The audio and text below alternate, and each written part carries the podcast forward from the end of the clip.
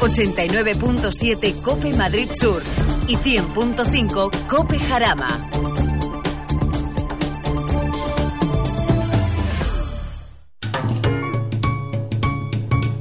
Lubricantes Total patrocina Auto FM. Lubricantes Total. Mantén tu motor más joven por más tiempo.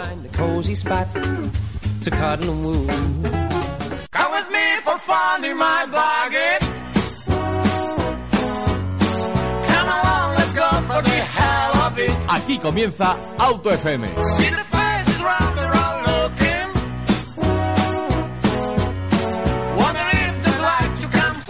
Hoy viernes 25 de noviembre arrancamos un nuevo programa de Auto FM, posiblemente el programa más, más Black Friday, más, negro de toda la temporada, atascos innumerables, ya no sé si es por la lluvia, que doy por hecho que sí, no sé si la gente se ha vuelto loca y se está yendo a los centros comerciales porque piensan que no va a haber más rebajas durante el año, o directamente porque efectivamente ese nubarrón negro que tiene pues bueno esta esta nueva moda americana nos ha caído encima yo directamente os tengo que decir estaba con el guion terminándolo y de repente arte de magia se ha apagado el ordenador Nunca me ha pasado, ¿eh? Hasta fecha de hoy. Y he dicho, hoy no es mi día. Pero bueno, el programa lo merece, os va a gustar, os, os vais a quedar muy, muy sorprendidos porque os va a gustar sobre todo porque vamos a hacer un especial de una marca que a muchísima, muchísima gente la tiene pues eh, como su marca favorita. Pero bueno, eh, antes de, arrancar este programa, antes de arrancar eh, Auto FM, me gustaría comentaros algo que me pasó el otro día. Iba conduciendo tranquilamente por la carretera y, y, de repente pues giro la cabeza, lo típico cuando rebasas un coche y adelantas. Yo no sé si es por por el toque este que tenemos eh, natural de, de, cotillear a quien adelantamos. Pero bueno, es que me giré la cabeza hacia la derecha y vi solamente la coronilla de un conductor del vehículo al que, al que adelantaba, al que rebasaba. Bueno, ¿cuál fue mi sorpresa? Que tuve que volver a mirar más incisivamente porque no me lo creía. Es cuando el otro conductor se dio cuenta que le miraba, no sé cómo, ya que sus ojos difícilmente podrían alcanzar la cima de la puerta antes del comienzo del cristal de la ventanilla, y se medio adaptó para tener mejor visibilidad. Esta situación me hizo pensar y reflexionar. ¿En qué momento no se ha explicado a este conductor, a esta persona, que situarse al conducir de esa manera en el asiento es realmente peligroso? Nadie le ha explicado que en caso de impacto iba a tener muchísimas más lesiones que si fuera sentado normalmente y bueno, al final no es tan difícil sentarse en un coche, lo aseguro. Y bueno, lo más eh, lo más grave también es que no solamente iban a tener lesiones, es que posiblemente se iban a acercar a la muerte.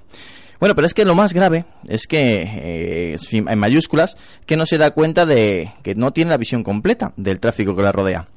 Sí, sin duda es triste llegar a esta conclusión, pero suceden menos accidentes que, lo que podrían suceder milagrosamente. Y, muchas veces no, no, nos damos cuenta o lo vemos y nos echamos la mano a la cabeza, como me pasó a mí escasamente unos días eh, en la carretera. Por favor, siéntate bien, eh, pon el cabezas correctamente, ni muy alto ni muy bajo, que te toque la cabecita, ¿vale? No es tan difícil, os lo aseguro.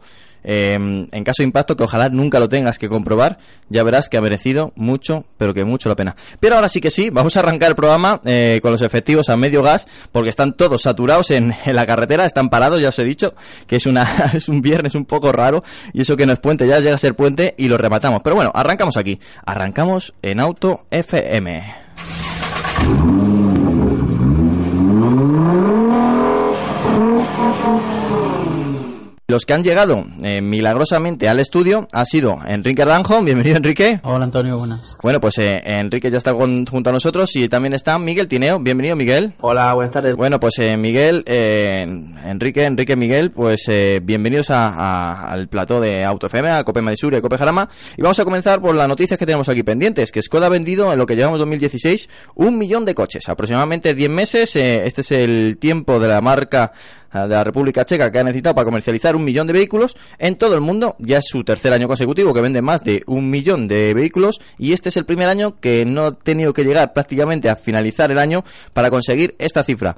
Uf, pues eh, ya son palabras mayores. Eh, están dando, están acertando a Skoda con sus productos. Ya no vemos por las calles aquí en España solamente Skoda Octavia Tassi, sino vemos eh, un gran elenco de estos coches y está a punto de llegar uno de esos coches que sin duda alguna va a ser un revulsivo para la marca como es el Skoda Kodiaq. Enrique, Skoda está haciendo sus deberes.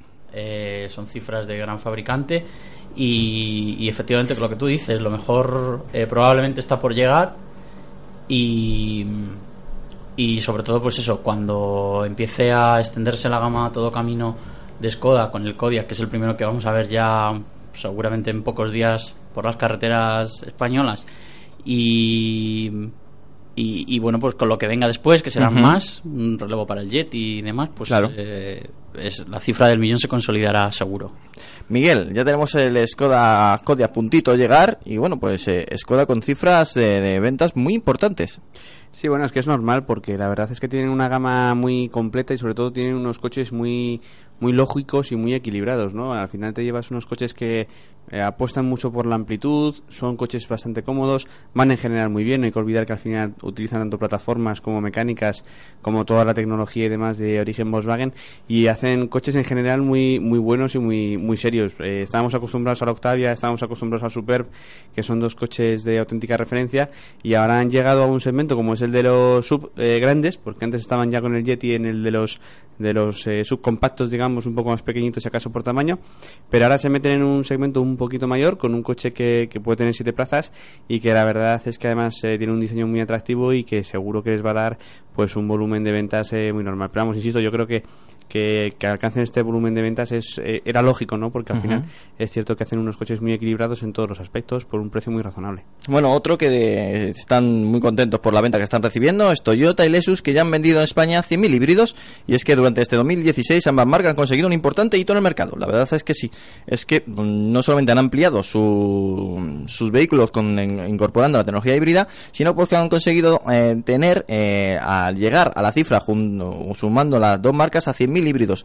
Fueron las primeras marcas que apostaron por esta tecnología. El resto de las marcas ya están girando la, cabeza para acercarse a, esta tecnología y, presentar coches que con, al final con motores eh, térmicos y un apoyo híbrido. Y que bueno, pues eh, lo más importante para Toyota es que no solamente eh, fueron los pioneros en esta tecnología, no solamente al tiempo le ha dado la razón, es que sus coches son realmente fiables. Bueno, podemos eh, verlos en, en, todas las categorías, desde los compactos hasta los sub, y es que ah, recientemente hemos conocido el Toyota CHR. Mm, un coche que hemos comentado alguna vez que otra aquí en, Auto FM, un coche con un diseño muy, pero que muy especial. ¿O no es así, Enrique?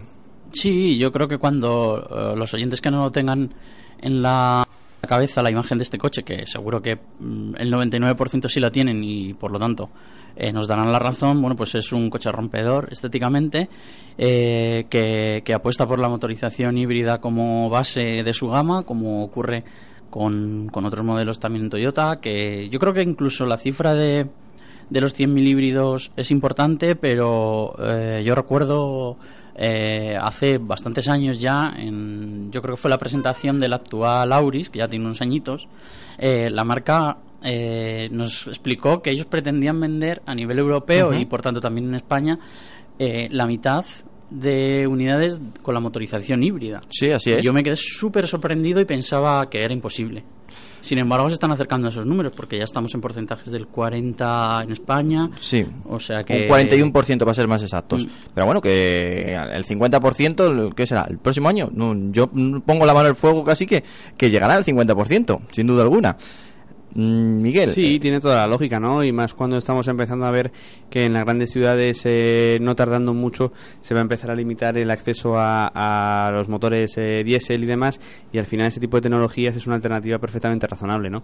Sí que además en el caso de Toyota es verdad que ellos apostaron muy fuerte por el Prius ya hace bastante más de 10 años, y entonces, claro, se han ido consolidando con una imagen de, de que los coches además funcionan, porque hay muchos funcionando, y luego además tienen otra ventaja también. Tú, por ejemplo, un eléctrico, la gente cuando piensa en un eléctrico piensa en, lo tengo que enchufar, esto cómo va exactamente, lo puedo hacer en casa, ¿no? Aquí, aquí no tienes ningún problema. Aquí llegas, echas gasolina, el coche va jugando con las dos tecnologías en función de, y al final es como utilizar un coche normal y corriente, ¿no? Y eso además unido pues a una fiabilidad súper elevada que se está contrastando incluso con los propios taxistas, ¿no? Porque eh, solo tienes que hablar con algún taxista de una gran ciudad para que te diga que, que están absolutamente encantados con, con el funcionamiento de este tipo de mecánicas. En el caso del CHR, por ejemplo, es curioso porque en otros mercados sí que se va a vender con otras mecánicas, que no a ser solamente híbrido. Sí. Y sin embargo, aquí han apostado directamente por el, por el híbrido. Y, hombre, al final el coche pues no es barato, no es el coche más amplio del mundo. O sea, tiene sus, sus cosas eh, negativas, entre comillas. Tiene mucho diseño, que le- las plazas traseras a lo mejor eh, ahí encontramos algunos aspectos negativos. Claro, justo, pero pero independientemente de eso, seguro que tiene su público y seguro que, que quien se lo compre va a estar feliz porque va a ser un buen coche. En ese aspecto no, no cabe la menor duda. Eh, Enrique, ¿a ti te gusta el CHR? Sí, hombre, todavía no lo he podido conducir. Sí, pero por estética. Pero bueno, yo siempre he pensado que cuando un coche es rompedor, es original, se sale un poco de lo establecido a nivel de diseño, pues tiene un, un punto a favor, por lo menos desde mi punto de vista. ¿eh? A lo mejor hay gente más, más conservadora en ese sentido que prefiere algo más convencional, pero Sí. es un coche agresivo y, y que, que, bueno, adapta la estética sub, que es la que está rompiendo el mercado, por lo tanto tendrá un público mayoritario y bueno, arriesga un poquito que también viene bien de vez en cuando. Además a Toyota pues también le viene bien tener un Sí, bueno, es más, vemos de hace cinco años el, el diseño de Toyota y lo vemos ahora y muy poco se pondría su firma, ¿eh? Mm. Sí, está claro. Además hay, hay otra otra cosa que hay que tener en cuenta, ¿no? Y es que al final es verdad que Toyota en cierta forma tiene cubiertas las espaldas porque no deja de tener un RAV4, que es un coche bastante más grande y bastante más equilibrado, digamos, en todos los aspectos, ¿no? Es súper amplio, tiene un gran manetero, Ujú. tienes motores diésel, tienes un poco de todo y digamos que no te, a- no, no te eh, arriesgas tanto, ¿no? Con solamente el CHR. Entonces, bueno, seguro que, que lo han pensado muy muy bien y seguro que va a darles un muy buen resultado, sin duda. Pues ahí están, eh, 100.000 híbridos en España, ¿quién lo diría? Toyota y Si seguimos adelante, ya hemos conducido el renovado Hyundai 10. eh, ya sabéis que el, segmento A, los urbanos, llegan ya a una cuota del 5% del mercado español. Y bueno, pues sigue siendo un pedazo muy interesante para los fabricantes. Hyundai ha renovado su pequeño i10, un modelo que se actualiza con la integración de un sistema de infoentretenimiento más tecnológico y con una pantalla ya de 7 pulgadas. Y unos cambios ligeros en su exterior, como la nueva ubicación de sus luces diurnas LED. Hyundai 10 aparecerá por primera vez, aparecía en- por primera vez en el año 2008, siendo el sucesor del Hyundai Atos, que recordemos que era uno de esos coches pequeñitos que llegaron con un precio rompedor, y la segunda generación del i10 llegaba al mercado en el 2013. Bien, pues eh, totalmente renovado, con motores que siguen siendo los anteriores, el 1.2 de 87 caballos eh, y el 1.0 de 66 caballos, dos motores perfectos para la vida urbana y que bueno, pues si tienes una aspiración para salir en una vía interurbana, con el 1.2 de 87 caballos sales perfectamente. Un detalle a tener en cuenta, garantía 5 años y límite del kilometraje, que siempre Hyundai saca pecho por ello, y que bueno, pues en España ya han vendido eh, exactamente 3.000 unidades eh, del i10 y con esta actualización pretenden superar estas unidades. El i10 ya ha llegado, Miguel. Sí, es un coche que, que, bueno, ya llegaba el momento en el que necesitaba una pequeña mejora y sobre todo pues a nivel de equipamiento y demás, que al final ahora estamos viendo que en el segmento de los microurbanos, que siempre han sido coches muy sencillos en cuanto a equipamiento y demás, siempre están, o, o sus principales rivales empiezan a ofrecer también un poquito más de tecnología, ¿no? Que les permite diferenciarse. Esto unido, pues bueno, a un coche que en general está tiene un interior muy bien aprovechado, es una carrocería de cinco puertas eh, cortito porque mide 370 metros, pero al final es verdad que está muy bien aprovechado por dentro y es un coche que para moverte a diario, por ejemplo, por una ciudad, para llevar pues a los niños al colegio o cualquier cosita de estas, va francamente bien. Tiene un motor que para ese tipo de trayectos funciona más que de sobra Ujú. y no es un motor ni especialmente gastón ni que vaya a, a- a tener unos problemas de fiabilidad como a lo mejor puedes tener en un momento dado pues en un diésel o cualquier cosa de estas, ¿no? Es un coche que a nivel de mantenimiento es muy muy sencillito y bueno, es un coche muy muy lógico eh, y ya te digo, se, se va puesto un poquito al día pues para seguir a tope en un segmento que la verdad está bastante bastante competido. Por poco más de 8.500 euros tenemos un i10 y, Claro. y bien equipado ya, ¿eh? Sí, sí, sí, la verdad es que muy bien equipada, eh, muy, muy bien equipado, perdón. Con 6 airbags, eh, con la tecnología de ABS, SP, con infoentretenimiento, con conexión Bluetooth. Bueno, al final eh, lo que tenían antes los hermanos mayores ha llegado también el segmento A. Enrique, el nuevo y actualizado i10. Sí, bueno, el Hyundai tenía un producto bastante correcto y por eso no requiere tampoco demasiada actualización. Se ha refrescado un poquito la imagen pues para ganar en modernidad, eh, ponerse al día con respecto a rivales eh, que hay en el segmento y bueno, sobre todo yo creo que el- lo principal es el, el otro de los factores que están mm, revolucionando entre comillas un poco los todos los coches sea el segmento que sea que son las opciones de conectividad que es lo que le faltaba un poquito y donde se ha puesto ahí, ahí al día y además para un público joven que es el que se espera que tenga este coche pues le va a venir de lujo. Pues sí, la verdad es que sí y yo creo que son esos coches que alguna vez que otra algún oyente nos ha preguntado y es que es un coche lógico para moverse sobre todo por la ciudad, no necesitas un, más espacio por el tema de o familia o directamente por aparcar, pues el i10 pues eh, con unos ingredientes y muy pero que muy tentador. Y seguimos adelante y vamos a comentar sobre la finalización de la producción del Volkswagen CC, ya sabéis, es el Volkswagen Passat Coupé que conocimos en la anterior generación y que bueno pues ha llegado directamente con pues con pues se ha alargado su vida porque ha utilizado la plataforma anterior del Passat y bueno hasta hasta hoy hasta hoy mismo que ha finalizado la producción. Ya sabéis que, que por cifras en los, en los últimos años no, no ha estado no ha sido de los más vendidos eh, mm, es más algunos oyentes nos preguntan si se seguía vendiendo y si se seguía vendiendo pero bueno eh, son esos coches que se aventuró Volkswagen a hacerlo cosa que me pareció correctamente me pareció muy bien porque son un coche bastante elegante y con toques deportivos y que bueno pues se dice adiós sin tener pues un sustituto a la vista, por lo menos en Europa. Adiós eh, al Volkswagen CC. Enrique, le decimos adiós eh, enérgicamente. Sí, eh, Volkswagen yo creo que ha sufrido pues lo que lo que les sucede a muchas marcas Hmm. que no están todavía en esa escala premium 100% eh, como bueno pues otras alemanas tipo Audi, BMW, Mercedes cuando lanzan un producto que está orientado a ese tipo de público o a ese tipo de cliente. Lo tienen muy difícil para competir entonces bueno pues igual que les pasó con el Phaeton que es un caso mucho más extremo pues ahora sucede lo mismo con el CC porque al final pues es un producto en el que las marcas de prestigio tienen un mercado muy trabajado y un y es muy difícil meter mano ahí. Volkswagen en aquella época tenía grandes ambiciones y bueno, pues al final algunas han cuajado, sobre todo el Touareg, otras no y bueno, eh, luego vamos a hablar con alguien que Sí. nos podrá decir bien cómo se triunfa en este segmento. ¿no? Exacto, exacto. Miguel, ahí tenemos el Volkswagen CC, que bueno, que hay alguno que se sorpre- ha sorprendido que todavía se siga vendiendo. Sí, sí, yo coincido plenamente con, con Enrique, ¿no? Porque lo cierto es que es un eh, segmento en el que ya no solo... Tú, por ejemplo, te compras un Passat normal y lo normal es que el cliente de un Passat busque un coche equilibrado, bien hecho, con una buena mecánica, que vaya bien en todos los aspectos, que esté bien- acabado. Y y eso en un Passat es así, en un Passat CC que buscas un poquito más de exclusividad, un poquito más de imagen, un poquito más de incluso calidad, porque al final la diferencia de precio también es grande. Es cierto que llega un momento en el que te encuentras con que con muy muy poca diferencia te compras un BMW Serie 3, te compras un eh, Audi A4, te compras un o incluso ahora una 5 Sportback o Ujú. un Serie 4 Gran Coupé, ¿no? Entonces eh, llega un momento en el que ese tipo de coches de ese de, de este tipo de marcas pues tiene una ventaja muy clara eh, respecto a por ejemplo un Passat CC, de forma que al final eh, se ven un poquito limitadas las ventas en ese aspecto, ¿no? Pasó con el Phaeton y lo hemos visto también con el CC. Sí. Y bueno, yo creo que de momento al menos no está muy claro que vaya a haber un sustituto claro del, del CC. Eh, sí, Juan. Yo quería decir dos cosas. La primera, que sí, que el Phaeton fue el gran fracaso de Volkswagen, yo creo, en muchísimo tiempo. Eh, se hizo una fábrica de cristal o acristalada para que se viera cómo se fabricaba el coche, que incrementó también los costes un montón. Y al final eso no llegaba al usuario. Entonces eh, fue un poco el porque quiero y puedo de. Volkswagen y no terminó de cuajar, ¿no?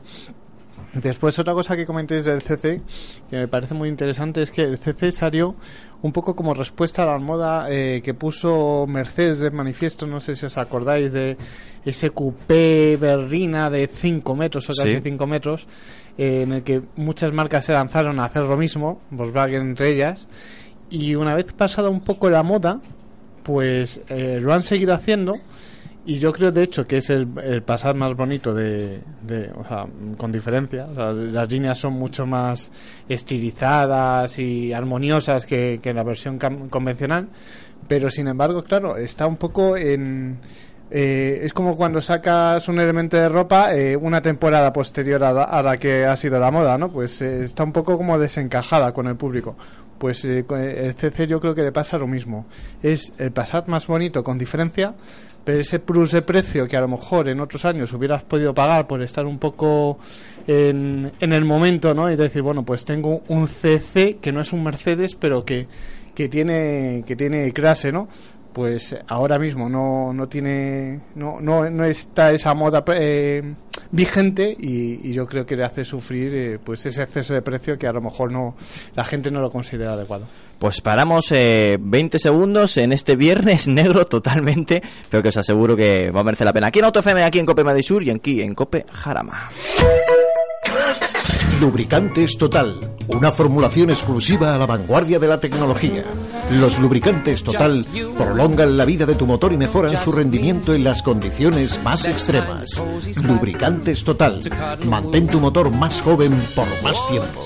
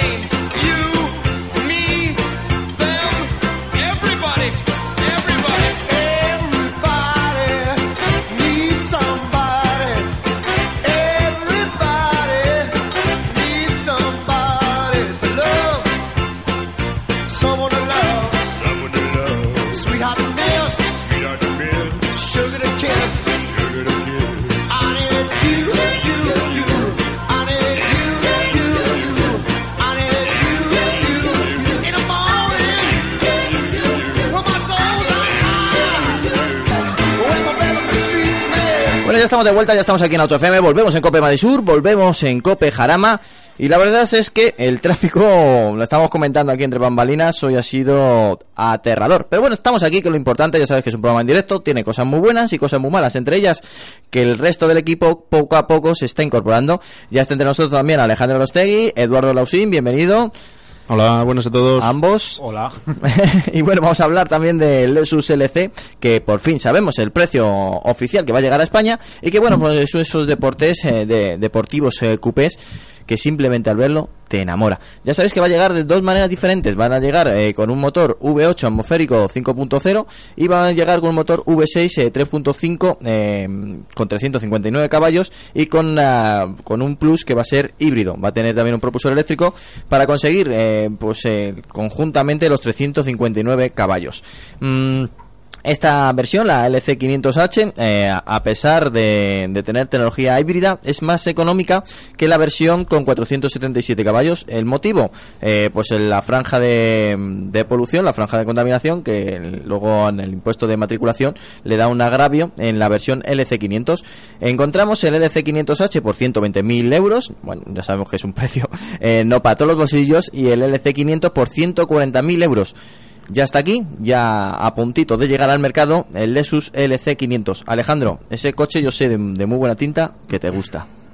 Sí, sobre todo porque no hay versión diésel ni versión sub, así que sí, es un coche que me gusta Como mucho. sea automático, Pues sí, tiene una caja de cambios automática de 10 Pero aún velocidades. así le echarías el ojito. Lo que pasa que mm, no es una crítica, no digo que vaya a funcionar mal ni nada, pero si ya algunos coches con caja de cambios de 8 velocidades, véase BMWs, ya muchas veces para reducir, mm, digamos que si le das a la leva, empiezas a darle a la leva y sigues teniendo que darle a la leva, eh, con 10 marchas mm, casi que lo dejas en automático y te olvidas, ¿no?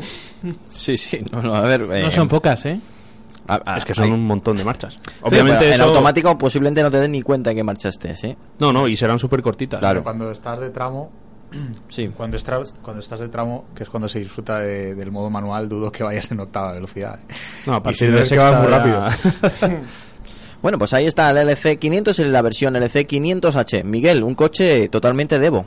Sí, la verdad es que sí. Eh, va a ser un coche muy, muy devo y que en breve esperamos poder tener alguna cosita de para hacer algún reportaje.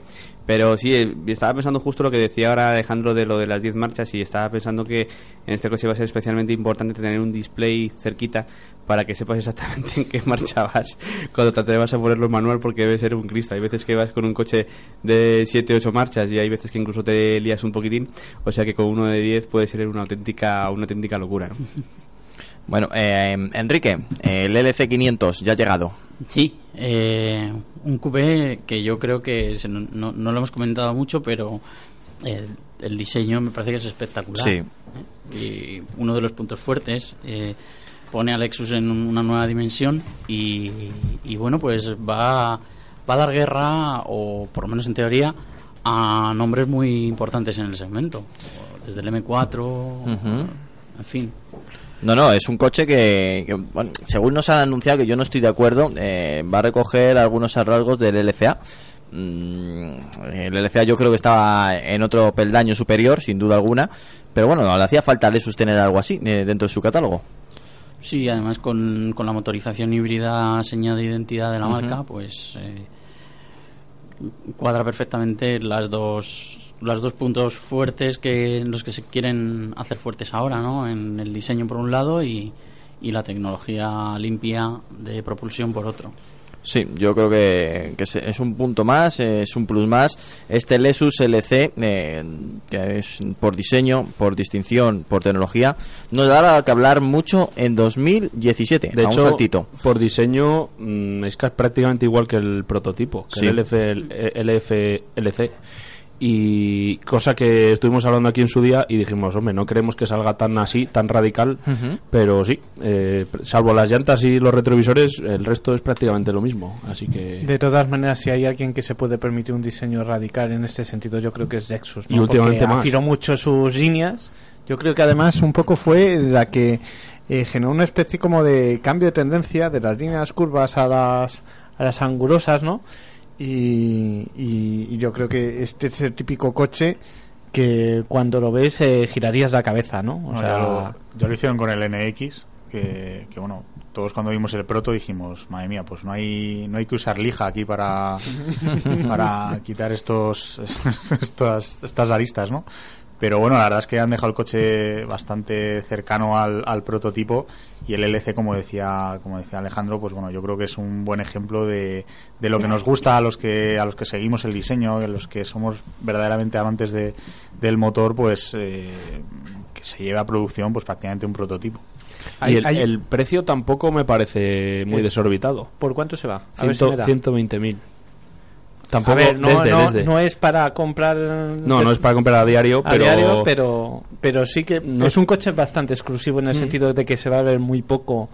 Y Tiene un híbrido. diseño espectacular. Bueno, con la posibilidad de cogerlo si híbrido, es claro. híbrido, además, en este caso, pues lo podrás utilizar más bien a diario sin que se te vaya mucho el consumo. Y es el típico coche que ya te digo, mm, ves pasar y girarías la cabeza. Y, además, eh, como no se va a ver mucho, no va a pasar un poco de modé, que es muchas veces lo que pasa con los coches, que al principio te gusta mucho su diseño, pero después en cuanto se empiezan a ver un poco, mm, ya no te parecen tan, tan exclusivos, ¿no? Este yo creo que sí, que no se venderá mucho en España, eh, a lo mejor contadas unidades, no creo ni que llegue a la centena, pero lo suficiente como para que quien lo posea pueda ir por la calle sabiendo que atrae todas las miradas, ¿no? Un coche muy especial, un coche que llega para dar un paso más a Lexus dentro del mercado. Por cierto, eh, descubrimos hace poco que Lexus eh, tiene el mercado español como el, por- el mercado más importante europeo, por lo menos en, en tanto porcentaje de, mm, de integración de vehículos, de venta de vehículos en, en el, por lo menos categoría premium, y que la verdad es que este Lexus, eh, por ventas o por números, no, no ampliará mucho eh, este número porcentual, pero sin duda alguna eh, le situará pues en lo más alto de la marca premium, por lo menos con, teniendo en el catálogo un coche así. La verdad es que llama mucho, pero que mucho la atención. Alejandro, contigo y con Eduardo no lo hemos comentado ah, antes, pero que son eh, Toyota y Lexus es que ya han vendido 100.000 híbridos en España. Son esos eh, números que ya nos hacen reflexionar hacia dónde va eh, la industria y el mercado.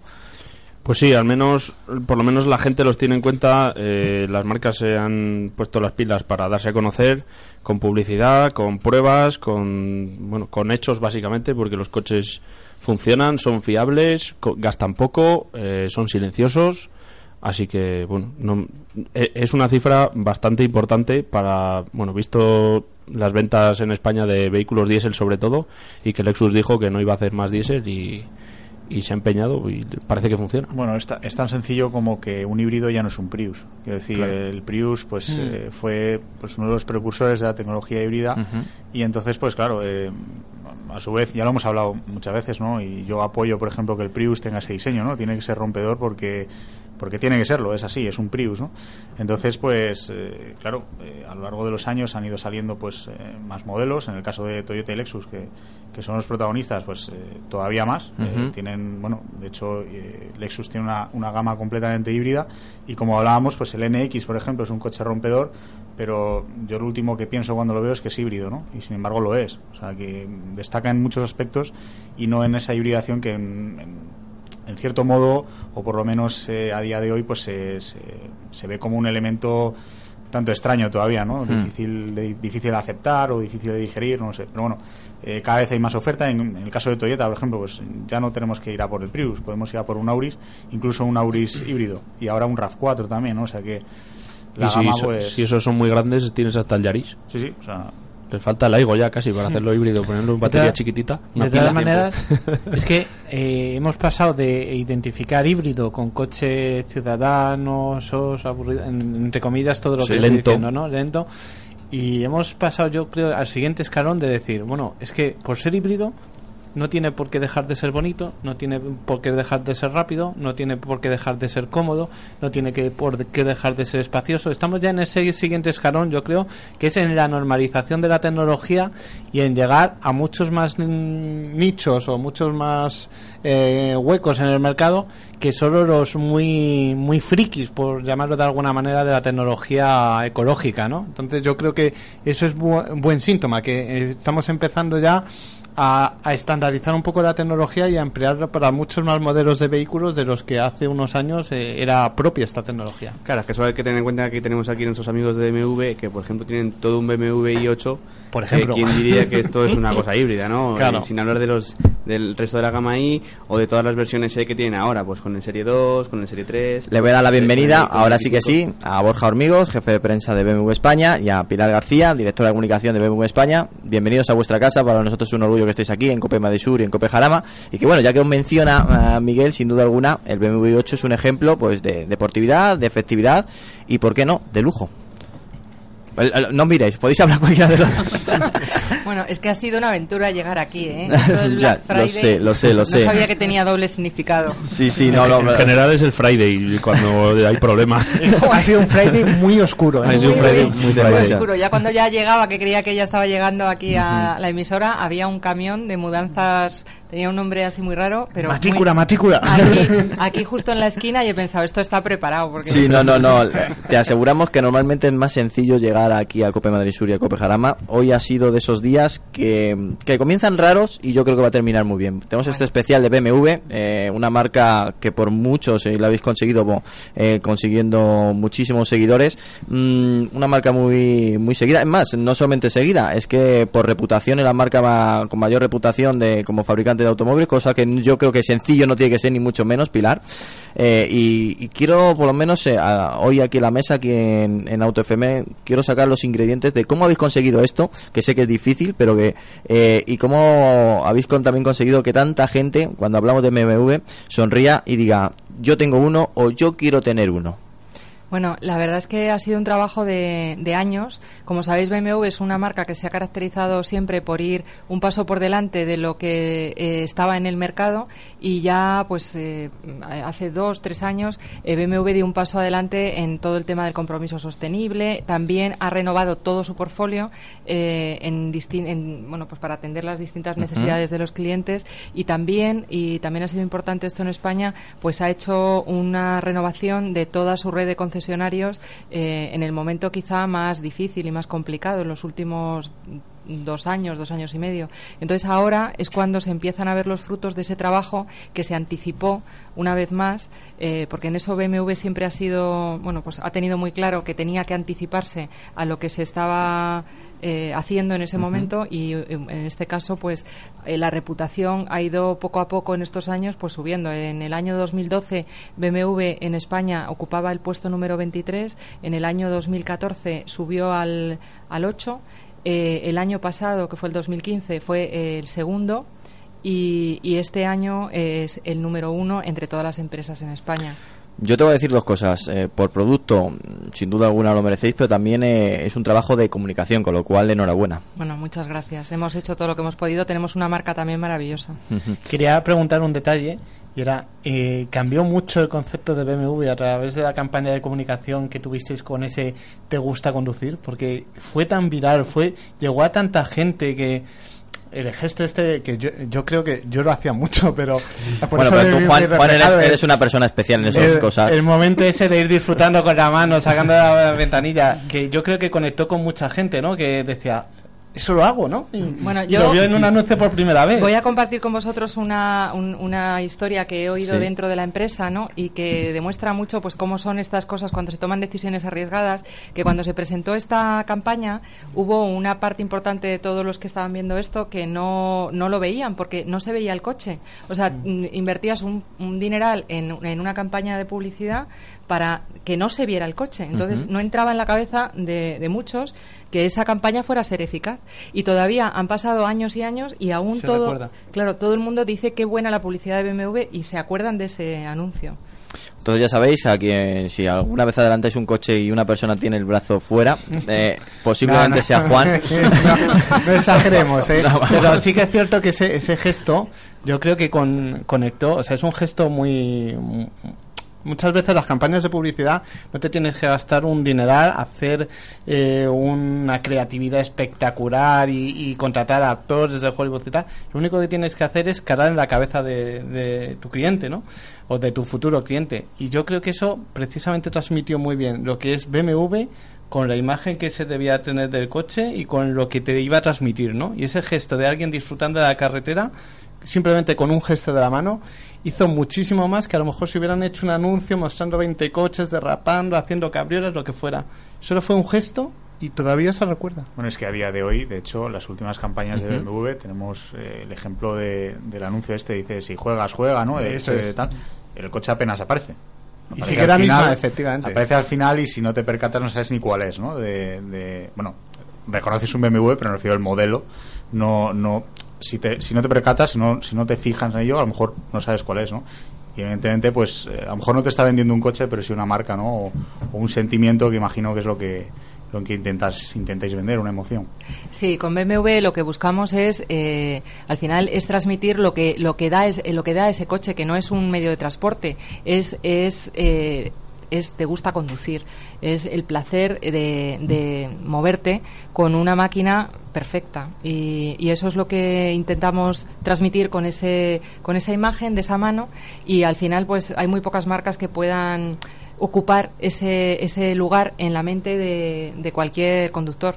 O sea, todo el mundo que le gusta conducir, pues por lo menos aspira a conducir un BMW. Y eso es un poco el objetivo. Una marca que, por cierto, que cumplís años, eh, 100 años, nada más y nada menos, que eso no se cumple todos los días.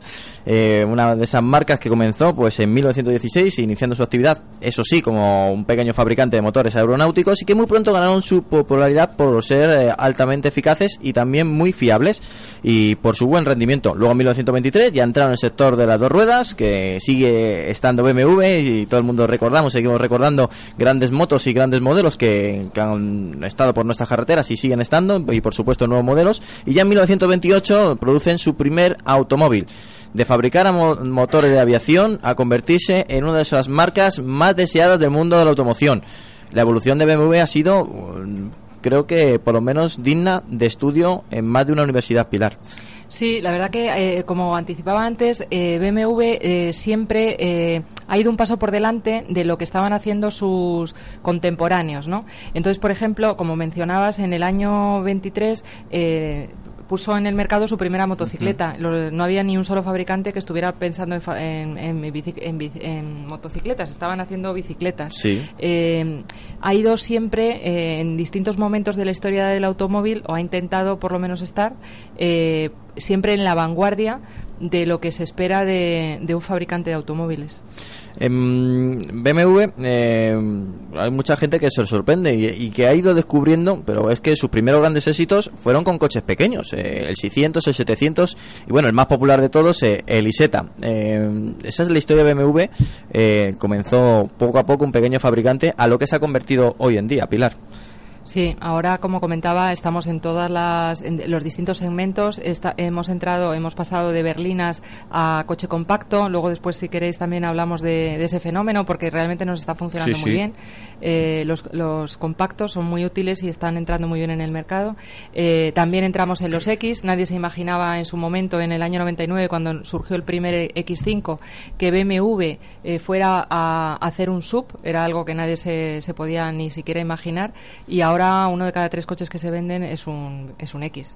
Eh, Un X, bueno, comenzaste con el X5, X1, X3, el X6, que yo creo que, que fue de los que mm, transformó yo la, la industria de los Nadie jamás hubiera apostado por un SUV con tendencia deportiva, con, con carrocería coupé. Eh, vosotros los presentasteis. Eh, son de esos coches que, que más de un flash eh, se quedó sin bombilla en, en ese momento, porque el X6 fue un revulsivo. Sí, el X6 ha significado un, bueno, también una apuesta o un, un golpe en la mesa en cuanto al diseño. Eh, darle una vuelta más a, a lo que es eh, pues el dinamismo y la estética esa estética tan dinámica tan propia de BMW y también aplicarla a un sub que tampoco es fácil ahí también en el X4 que es más reciente Sí. también ha, ha ido en esa misma dirección y también está siendo muy apreciada esa parte estética esa parte dinámica eh, por parte de los clientes Bueno, em, nos hemos saltado en los años 60, eh, también habéis tenido unos superventas como el BMW 700 o el, 1000 el 1500. Por cierto, este último modelo se convirtió en un modelo muy especial porque os dio gran fama internacional y también tuvisteis un gran número para dar un salto muy importante. Eh, Después de 1972, eh, todos los modelos se clasificaron por diferentes clases. Arrancó por el Serie 5, pero ya también cayó el Serie 3, eh, el mítico E21, el E30, que por cierto, eh, si no, no me equivoco, eh, ese 30, eh, que en 1986 presentasteis el M3, eh, son de esos coches que todo el mundo, todo el mundo ha soñado tener y que sigue pensando, eh, por lo menos, verlo algún día arrancado. ¿Qué tiene ese coche tan especial? para haberse convertido en un coche deportivo, pero muy cercano al público. Es decir, no es, no es como un Ferrari que lo ves tan alejado. Un M3 al final es un coche muy cercano al público, al gran público, pero es un coche muy, muy deportivo. Bueno, esta pregunta me gustaría que la contestara Perfecto. mejor Borja. Sí, me parece porque bien. lo va a abordar. Bueno, no, eh, ¿qué voy a decir yo, no? Eh, el M3 desde que soy niño es, es un icono para mí. Es, bueno, eh, un coche que tiene su propia historia, ¿no? Es un coche que eh, su principal, bueno, eh, diferencia respecto a otros es que nació en los circuitos y luego se comercializó, ¿no? Eh, BMW necesitaba competir en el Mundial de Turismos y para ello, pues, eh, fabricó este coche y la homologación en ese momento requería también de unas unidades de calle que BMW tuvo que fabricar y vender eh, para poder competir. Entonces fue tal el éxito de esta versión de calle eh, que BMW al final pues eh, se dedicó a comercializar este coche con las siglas de M3. Un coche que ya tiene más de 30 años y cinco generaciones a sus espaldas. Con cinco generaciones, a, a cada cual también muy interesante. La última generación son de, son de esos coches que simplemente verlo arrancado y escucharlo em, te quedas embobado, Borja, tengo que reconocerlo. Em, en la división Motorsport yo creo que, que ha sido uno también uno de los pilares fundamentales para que BMW sea hoy actualmente BMW y que bueno, no solamente es un pilar, es que se ha convertido en, en todo un sello. Sí, la deportividad y el dinamismo eh, sabemos todos que es uno de los pilares eh, más potentes de la marca. Y eso sobre todo gracias a M, ¿no? M es Motorsport, M es la letra más poderosa del mundo, tiene mucha fuerza y engloba modelos pues tan míticos como ese M3 que hemos dicho, el M5, modelos también clásicos como el M1 y bueno, eh, modelos que seguirán saliendo y por supuesto que para BMW M es muy importante. Bueno, eh, también lo estáis haciendo con el tema de tanto el Serie 3 como su apellido M. Es que cierto fabricante italiano de categoría premium eh, cogió ese coche como referencia para, para crear su último modelo deportivo. Eh, para que te cojan como referencia, no creo que cojan cualquiera. Es normal, es que es la referencia de- del segmento. eh, bueno, eh, seguramente sea la berlina o el coupé eh, más rápido. eh, las cifras de- del circuito de Nürburgring lo atestiguan. Y bueno, es un coche que ha ido cambiando mucho desde, desde su nacimiento, en el año que has comentado, en el 86. Y este coche al final ha pasado de un cuatro cilindros, que fue el motor con el que na- nació, ha pasado por un, luego un seis cilindros, en las carrocerías E36 y E46, ha pasado por un V8 en el E92 y por fin ahora dispone de un 6 cilindros biturbo, que es el motor que tenemos en la actualidad, con 431 caballos mucho par y sobre todo con mucha deportividad. Hemos hablado de los X por encima, hemos, estamos hablando ya del Serie 3, pero por supuesto su Serie 1, Serie 2, Serie 3, Serie 4, Serie 5, Serie 6, Serie 7, Serie 8. La verdad es que ha crecido muchísimo BMW, no podemos olvidar por supuesto de esos Z, pero es que en 2004, quiero hacer una, por lo menos un parón especial, eh, apareció el Serie 1, un vehículo que sitúa BMW en el segmento compacto y que creo que ya adelantado Pilar, es un modelo muy especial para vosotros. Es un modelo muy especial porque, eh, como os decía, pues fue una apuesta que hizo BMW por intentar ser más accesible a más gente, no, no quedarse en, en, una, digamos, en un nicho de, de mercado y, y, bueno, pues es uno de los coches ahora mismo más vendidos, el Mm. Serie 1 junto con el X1 que también acabamos de, de, de sacar al mercado, son coches que, este- que tienen muy buena aceptación. Eh, tan buena aceptación que, que ha protagonizado más de una vez el buzón del oyente aquí en Auto FM, por algo será. Para bien, ¿no? Sí, para bien. No- nosotros, el Serie 1, son de esos coches que, mm, que siguen teniendo ese espíritu que en el resto de los compactos no encontramos. Tracción trasera, propulsión, para los más puristas, eh, un puesto de conducción envidiable, muy deportivo, dinámicamente excelente, y luego una gama de motores que, bueno, siempre nos preguntan, entre XXX y BMW, ¿por qué siempre la que menos consume? Y nosotros con las pruebas que hemos realizado lo vemos, es que consumen poco. Y bueno, eh, y no es fácil, ¿eh? ¿Qué tal? Como se está poniendo últimamente las cosas, no es fácil. Bueno, vamos a comenzar a hablar también del 31 primera edición de Premios BMW de Pintura, que no lo quería dejar aparte y luego ya comenzamos a, a entrar de lleno a las próximas novedades eh, y últimos productos que habéis presentado en BMW. Pero esta, eh, el premio de BMW Pintura, yo sé que lo tenéis en un apartado muy especial. Es como un niño bonito que tenéis dentro de BMW España y que no lo quiero obviar porque creo que es muy importante para vosotros, Pilar. Bueno, eh, gracias Antonio por mencionarlo. La verdad que sí que es un esfuerzo bastante grande que hace la empresa eh, desde hace muchos años por apoyar el talento artístico en España y, y además lo ha hecho siempre, cada año, incluso en los momentos más, más difíciles y, más críticos en donde el mercado del automóvil estaba cayendo y bueno, toda la economía española y ahí siguió BMW apostando por ese talento artístico, ya son 31 años. Eh, este año se han presentado más de mil artistas de toda España. Eh, se ha también se ha ampliado el espectro de participantes para que para que sea digamos más fácil que presenten sus obras, porque antes se presentaban físicamente, tenían que llevarlas físicamente a una oficina y ahora lo pueden hacer a través de internet y eso ha hecho bueno pues ha democratizado más todavía la posibilidad de participar. Y este año pues se han presentado más de mil obras. Eh, el, el ganador, el premio ganador ha tenido una dotación de 25.000 euros, que es un- la cantidad ahora mismo económica más importante que hay en, en cuanto a, un- a una iniciativa de carácter privado en el arte.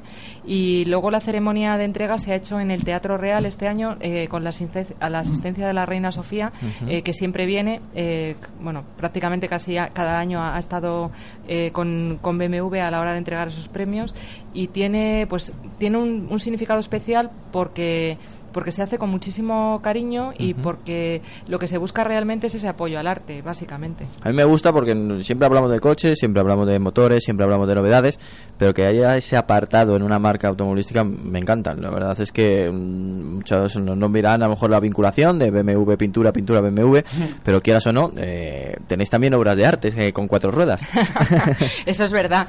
Eh, la, la vinculación es por eh, porque eh, lo que se lo que intenta premiar BMW ahí es el talento y la innovación, ¿no? El, el artista, el creador, cuando se pone delante de una de un, de un lienzo en blanco, eh, tiene que poner a tope, al máximo, su su rendimiento creativo. Y BMW eh, lo hace lo intenta hacer eh, con cada modelo que saca y con cada innovación tecnológica y con cada servicio de conectividad que ofrece al- al- a, su- a sus clientes. Y, ahí está el vínculo. Eh, por un lado en esa eh, en esa unión en cuanto a talento e innovación y por otro lado también que BMW quiere apoyar a, a, bueno pues a la sociedad española y a la gente que, que es española porque los premios solamente se dan a personas que estén residentes que sean residentes en España Eso es importante también, ¿eh? es, un, es un dato importante. Sí, eh, Juan. Sí, yo quería preguntarle si yo cuando empecé, bueno, como tengo algún añito más que Antonio, Sí. alguno más solamente, Eh, es curioso porque cuando empecé yo a ver eh, todo esto de los premios de pintura BMW, eh, cuando compraba revistas allá como hace unos cuantos años, eh, me, me sorprendía, ¿no? No terminaba de, de ver la, la conjugación coche, eh, arte, arte pictórico y, y después con el paso de los años, según vas estudiando, medio por el marketing, ya mm, lo encajas todo, ¿no? Y es curioso porque eh, Michelin, por ejemplo, tiene otro ejemplo, es fabrica ruedas y tiene la guía gastronómica en la- por la cual se rigen todos los cocineros, ¿no? O sea, si eres un tres estrellas Michelin, estás en una categoría diferente o muy diferente al que no las tiene, ¿no? Y dices, cocina y ruedas, no, no, no parece que haya mucha relación. Y sin embargo, lo terminas asociando, ¿no? Y Michelin termina eh, asociando la guía, los neumáticos y parece que todo encaja. Con los premios de pintura está empezando a ocurrir algo muy similar, ¿no? O sea, me parece que eh, además del perfil de vuestro cliente seguramente también encaje mucho con todo este tema del arte y parece ya como un clásico, ¿no? Como... Pues, pues la verdad es que tienes toda la razón. Eh, lo que sí que hemos visto es que poco a poco, o sea, con el paso del, del tiempo, eh, se ha quedado, ese premio se ha quedado como una referencia en el mundo del arte. Y hay gente que se acerca a nosotros, galeristas, y que, que, que nos dicen que, están, que tienen personas que están expectantes a la siguiente edición a ver si ellos pueden ganar Claro. el premio o por lo menos conseguir alguna, alguna categoría. Y, y lo que empezó siendo una actividad, supongo, porque yo en esa época no estaba, porque yo soy muy joven también, y, y con lo que empezó siendo una actividad, supongo, de patrocinio, de mecenazgo, ahora se ha convertido ya en una referencia Mm. que forma parte, de, desde luego, de la, de la comunidad artística en España, sin ninguna duda. Eh, los premios eh, BMW quiero- de pintura. Perdón, Antonio, Sí. yo quiero hacer un inciso y es que mm, me lo habéis puesto a huevo. la vinculación de BMW con la pintura eh, lleva ya 31 años en España con los premios, pero hay un ejemplo anterior que son los BMW Art Cars, con Sí, los que sí, BMW es, eh, cedía unidades eh, ya de fuera de serie de competición a pintores reconocidos de todo Para el mundo, como por ejemplo Andy Warhol tiene su unidad y incluso hay un español que es el canario César Manrique. Es decir, que esto ya es una, digamos, una tradición que viene, digamos, de la casa matriz y en España pues ya llevamos 31 años apostando por esto, pero es algo ya vinculado desde la casa. Es curioso porque esa iniciativa, que además está muy presente para todos los que hemos seguido un poco el mundo del motor, eh, de alguna manera, no de la misma, pero otras marcas en determinados momentos han hecho algo similar, cediendo unidades para que las decoraran artistas famosos, eh, joyeristas famosos, etcétera, etcétera, para después venderlas como con, con un plus, ¿no? Diseñado por... Pum. Y todo eso eh, sale un poco de ahí, ¿no? Eh, De, de esa, de esa iniciativa que tuvo BMW, que además te encontraba BMWs decorados de mil maneras y a cada cual más curioso, ¿no? Eh, que muchas veces te, te saltaba la vista, decías, bueno, no sé yo si iría con este BMW por la calle, pero quedaba, ¿no? Como esa aportación de BMW al mundo del arte. Bueno, pues eh, el arte muy presente en BMW eh, y también su modelo, modelos muy tecnológicos, modelos que, bueno, eh, hace poco habéis estrenado el nuevo Serie 5, un modelo que recoge mucha mucha tecnología de vuestro buque insignia Serie 7 y que eh, habéis llegado para, bueno, habéis roto casi el, el segmento porque habéis incorporado tecnología que no estaba presente en el segmento. Borja, el nuevo Serie 5. Bueno, el nuevo Serie 5 es una revolución. eh, es la berlina, digamos, más antigua de, de la marca y con más tradición y por lo tanto más asentada. El nuevo modelo, después de haberlo conducido, puedo decir que es la referencia del subsegmento, sin duda. Eh, no solo es deportivo y eficiente, sino que también es el más tecnológico. Es deportivo porque eh, hemos conseguido adelgazar, digamos, su chasis en 100 kilos sin recurrir a la fibra de carbono. Es eficiente porque volvemos a lograr cifras eh, de emisiones y de consumos menores aumentando la potencia, que yo no sé cómo lo hacen los ingenieros, la verdad, yo ya estoy un poco despistado. Y por último, eh, a nivel de conectividad, innovación, que es uno de los pilares también fuertes de la marca, pues bueno, este coche es increíble a nivel ya de ayudas a la conducción autónoma. Y bueno, eh, mucha conectividad, mucha eh, tecnología del Serie 7 que hemos incorporado, como el control gestual, como el aparcamiento con el mando de distancia y con la llave. Y bueno, la verdad que es un coche espectacular. Es decir, eh, siempre soy un poco, quizá peco de ingenuo hasta que lo pruebo, porque Sí. leo todo y tal. Y en el momento en que me senté este lunes y este martes en Lisboa, la verdad que me bajé maravillado. Es espectacular. Ahora mismo yo creo que hay pocos coches en el mundo de, con la tecnología que tiene el- este coche y, co- y con el dinamismo. ¿Cuándo llega al mercado español? Pues llega en febrero del año que viene, febrero de 2017, y la verdad que viene con muchas motorizaciones de gasolina y diésel. Te está mirando Miguel, no sé si, si por preguntarte se está guardando una, unas de- debajo del brazo, pero es que el Serie 5 es uno de esos coches que nosotros hemos comentado mucho aquí en el programa.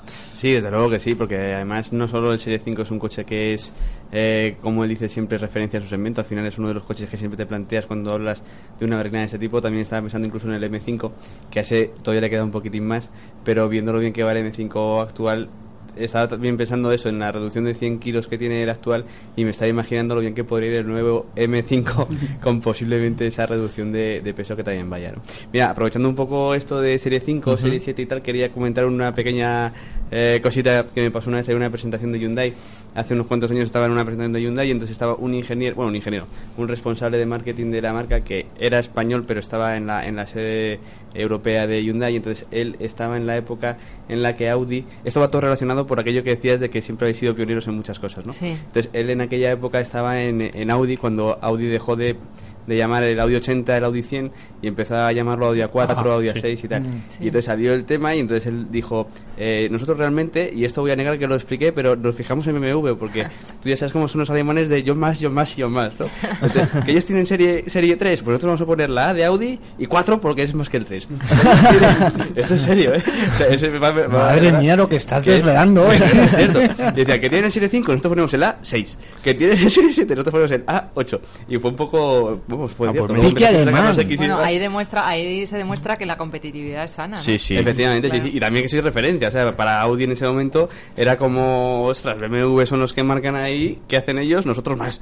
Y era, era un poco ir a por vosotros, ¿no? Pues Era Miguel. Miguel me has dejado con... Bueno, bueno, eso me la voy a apuntar, ¿eh? Como... Tres, yo cuatro. Yo no, está, bien, ¿eh? está siempre bien. Y, Bueno, y más allá de nombres, Sí. por recientes tecnologías, el faro láser, los faros láser del BMW 8 lo sacó BMW y a continuación otro fabricante lo sacó. El aparcamiento con llave del Serie 7 lo sacó BMW y ya lo tienen otras marcas premium del mercado. Es decir que Marcáis eh, tendencia. Él ha desvelado con el nombre, pero las tecnologías e innovaciones de BMW pues eh, también se incorporan a, a otras marcas.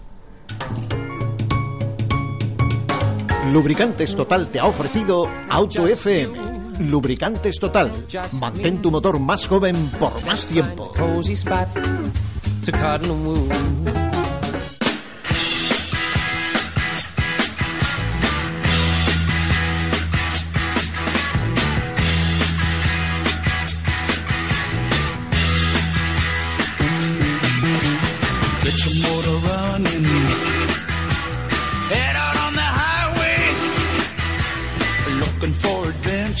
Bueno, ya estamos de vuelta, ya estamos aquí en Cope Madrid Sur, ya seguimos en Cope Jarama, ya sabes, esto es Auto FM, tu programa favorito del motor y posiblemente el programa del motor más entretenido de la radio española. Vamos a seguir con el especial BMW que hoy estamos eh, comentando aquí en directo, ya sabéis, las, las 8 y 5, casi 6, en las 7 y 6 en Canarias, y que bueno, pues eh, nos habíamos quedado conociendo pues eh, las novedades de la marca BMW, que hablando del nuevo Serie 5, y que bueno, pues quería pasar por lo menos eh, la oportunidad eh, a Enrique que nos comente su opinión sobre el nuevo Serie 5. Hombre, pues eh, yo creo que Borja lo ha resumido muy bien. Sobre todo, eh, si hay una palabra que lo puede definir es tecnología. Eh, hay una dura competencia en el segmento de las berlinas, un escalón por debajo de las de representación. Una carrera tecnológica que mm, revierten sistemas que estrenan los hermanos mayores eh, o incluso algunos propios, como en el caso del Serie 5.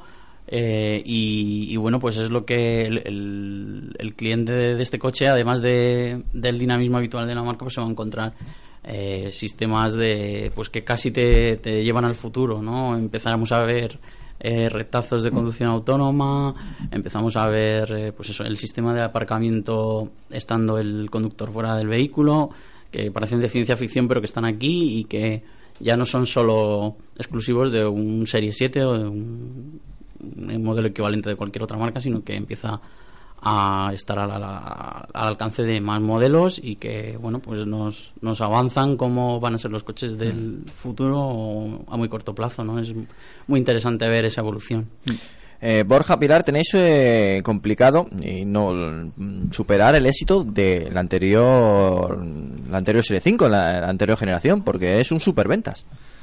Efectivamente, eh, es un superventas. De toda la historia del Serie 5 ha sido el modelo más exitoso. también es el que más ha estado más tiempo en el mercado.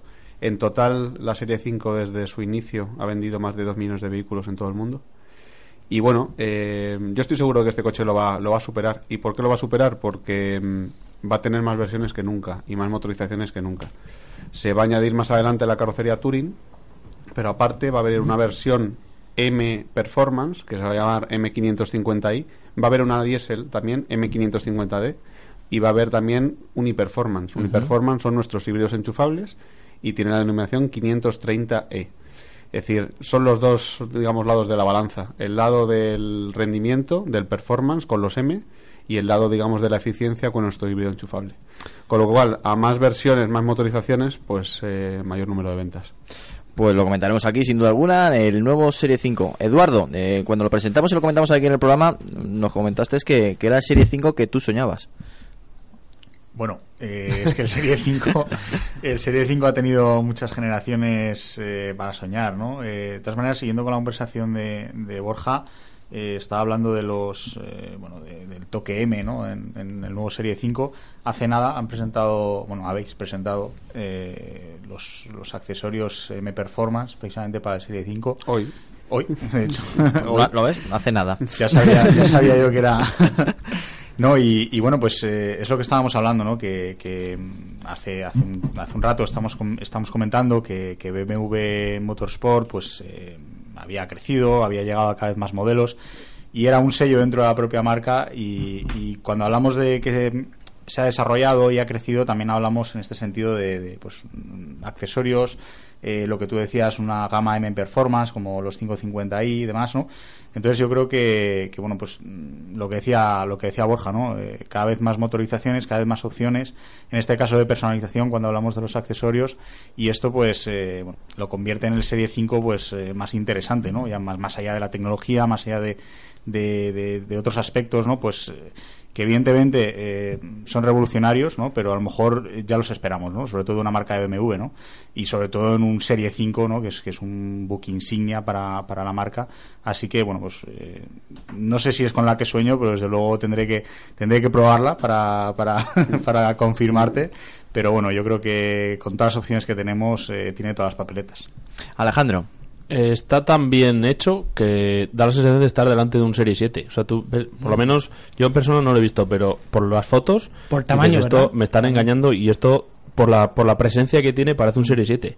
Lo que pasa es que tiene un aspecto así un poco más afilado y demás y, y toque un poquito más deportivo. Y mm, yo he probado la generación actual y tengo que decir que es uno de los modelos que, por no decir el mejor, dinámicamente. eh, los motores son. Hay una gama extensísima. Tienes, pues eso, todos los motores diésel y gasolina que quieras y que nece- puedas necesitar. Y, y luego el comportamiento es excelente. Y eso que no lo pierdan, por favor. ni en el modo autónomo ni nada, que sea. Es espectacular el nuevo. Sí, y me sobre lo imagino. todo eh, me gusta lo que comentaba antes, ¿no? El apostar por pilares básicos de BMW como la eficiencia y el dinamismo, Efficient Dynamics, y cada modelo que saquemos sacar un híbrido enchufable, que es el compromiso del grupo, y también un M Performance, y por supuesto también un M. Me encanta, por ejemplo, eh, que puedas poner el modo Eco Pro y que puedas ver lo que vas ganando de autonomía poquito a poco y jugar un poco con esa cifra que vaya subiendo al máximo posible y ver cómo también va recargando la batería y vas, pues eso, tú mismo te regulas el acelerador para no gastar de más y te ayuda a, obviamente, reducir consumos y emisiones. A Alejandro le gustan todas estas pijaditas. Sí, ¿verdad? sí, Siempre encanta, que, veo que, que- que prueba coche nuevo está. Y mira, este botón, si tocas aquí, haz esto, esto y esto. Sí, sí, me encanta jugar con todas esas los, modos de conducción. En el modo EcoPro, cuando el coche eh, se desliza por una cuesta abajo, cómo desacopla la caja de cambios del motor. Sí, el modo Es- vela, El eh, modo que vela, sí. Para ahorrar. eh, Eso es una gozada. Lo que pasa es que hay que acostumbrarse porque acostumbrado, por ejemplo, a mi coche, que sueltas el acelerador y retiene bastante, pues estos coches no es que tiendan a embalarse, pero sí que tienden a como deslizarse por el asfalto y bueno, pues eh, es otra forma diferente y hay que acostumbrarse a acelerar menos porque al soltar el acelerador el coche ya sigue a su velocidad prácticamente sin perder velocidad y es una gozada. Vamos, para bajar consumos no hay, No hay mejor forma salvo parar el motor, que no es recomendable. yo, yo quería hacer una pregunta respecto Sí. a los híbridos enchufables. Me gustaría saber si eh, la autonomía que van a tener en modo eléctrico, si se sabe ya. El Serie 5, 50 kilómetros. Es decir, cada coche que vamos sacando, el primero de ellos fue el X5, que tiene una autonomía de 31. Los siguientes fueron el Serie 3, el Serie 2 Active Tourer y el Serie 7, que tienen entre 39 y 42, en ese orden. Y el Serie 5, que sacamos en marzo aproximadamente, tiene 50 kilómetros de autonomía. ¿Hay alguna razón por la que, en general y en particular en, en el BMW, eh, no pasan de 50 kilómetros? ¿Hay algún tipo de homologación o, o es que simplemente esas baterías que llevan prácticamente todos los híbridos enchufables, digamos de ese tamaño, no pasan prácticamente ninguno de 50 kilómetros? Hay una razón y, y me gusta mucho la filosofía de la marca de por qué lo hace y es porque BMW es dinamismo. Tener más autonomía supondría tener unas baterías más grandes, sería el coche muy pesado y no sería un BMW. Vale. A ver, ya te ha quedado respondido. Me ha quedado claro. Yo quería preguntar. eh, Sí, adelante. Hacer otra pregunta y era. eh, BMW es una de las referencias en todo el tema de la hibridación en los vehículos.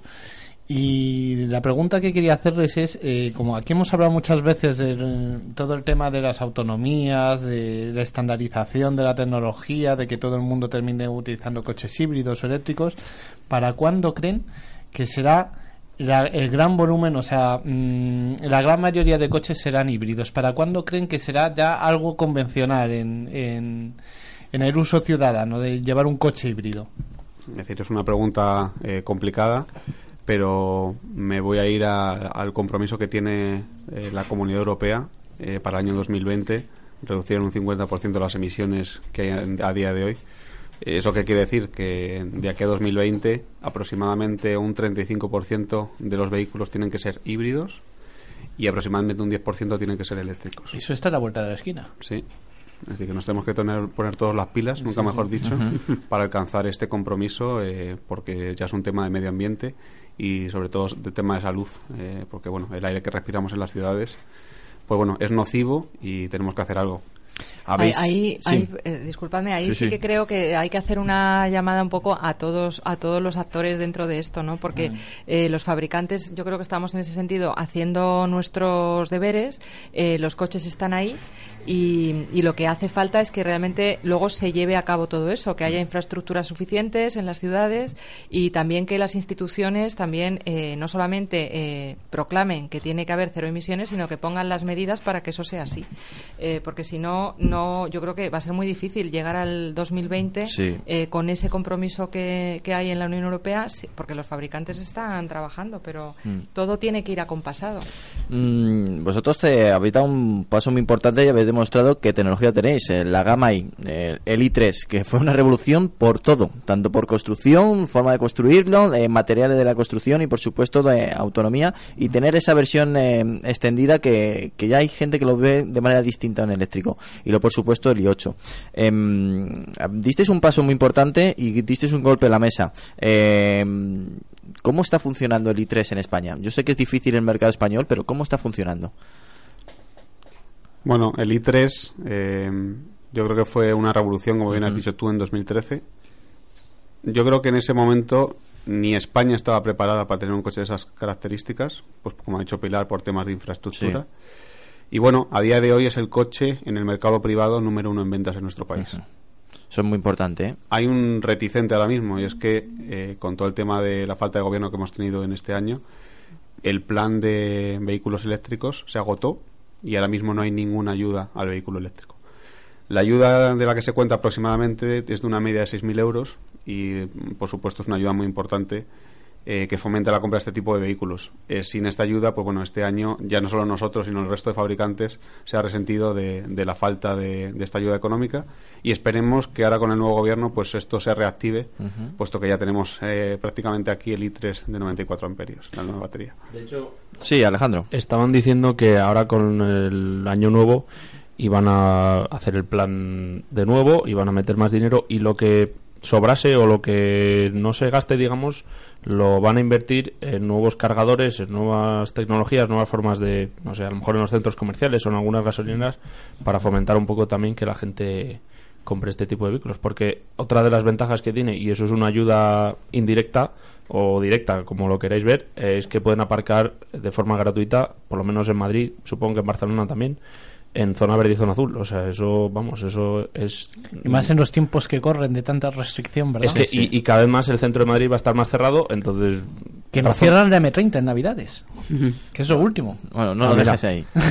para, para, sí, sí, que es otra de las cosas que Sí. últimamente, como quien no tenga vehículo eléctrico, que se olvide del centro de la ciudad, porque eh, va a ser algo así como un estado policial en el que no vas a poder acceder a la almendra no ser que tengas un vehículo eléctrico. O sea que vamos a ver a dónde lleva. Y una pregunta. ¿ya? Espera, espera, espera, un momento, que iba a decir una cosa a Borja y le hemos interrumpido. No, no, iba a decir que efectivamente aparcamiento gratuito y limitado con el i3 en ciudades como Madrid y Barcelona.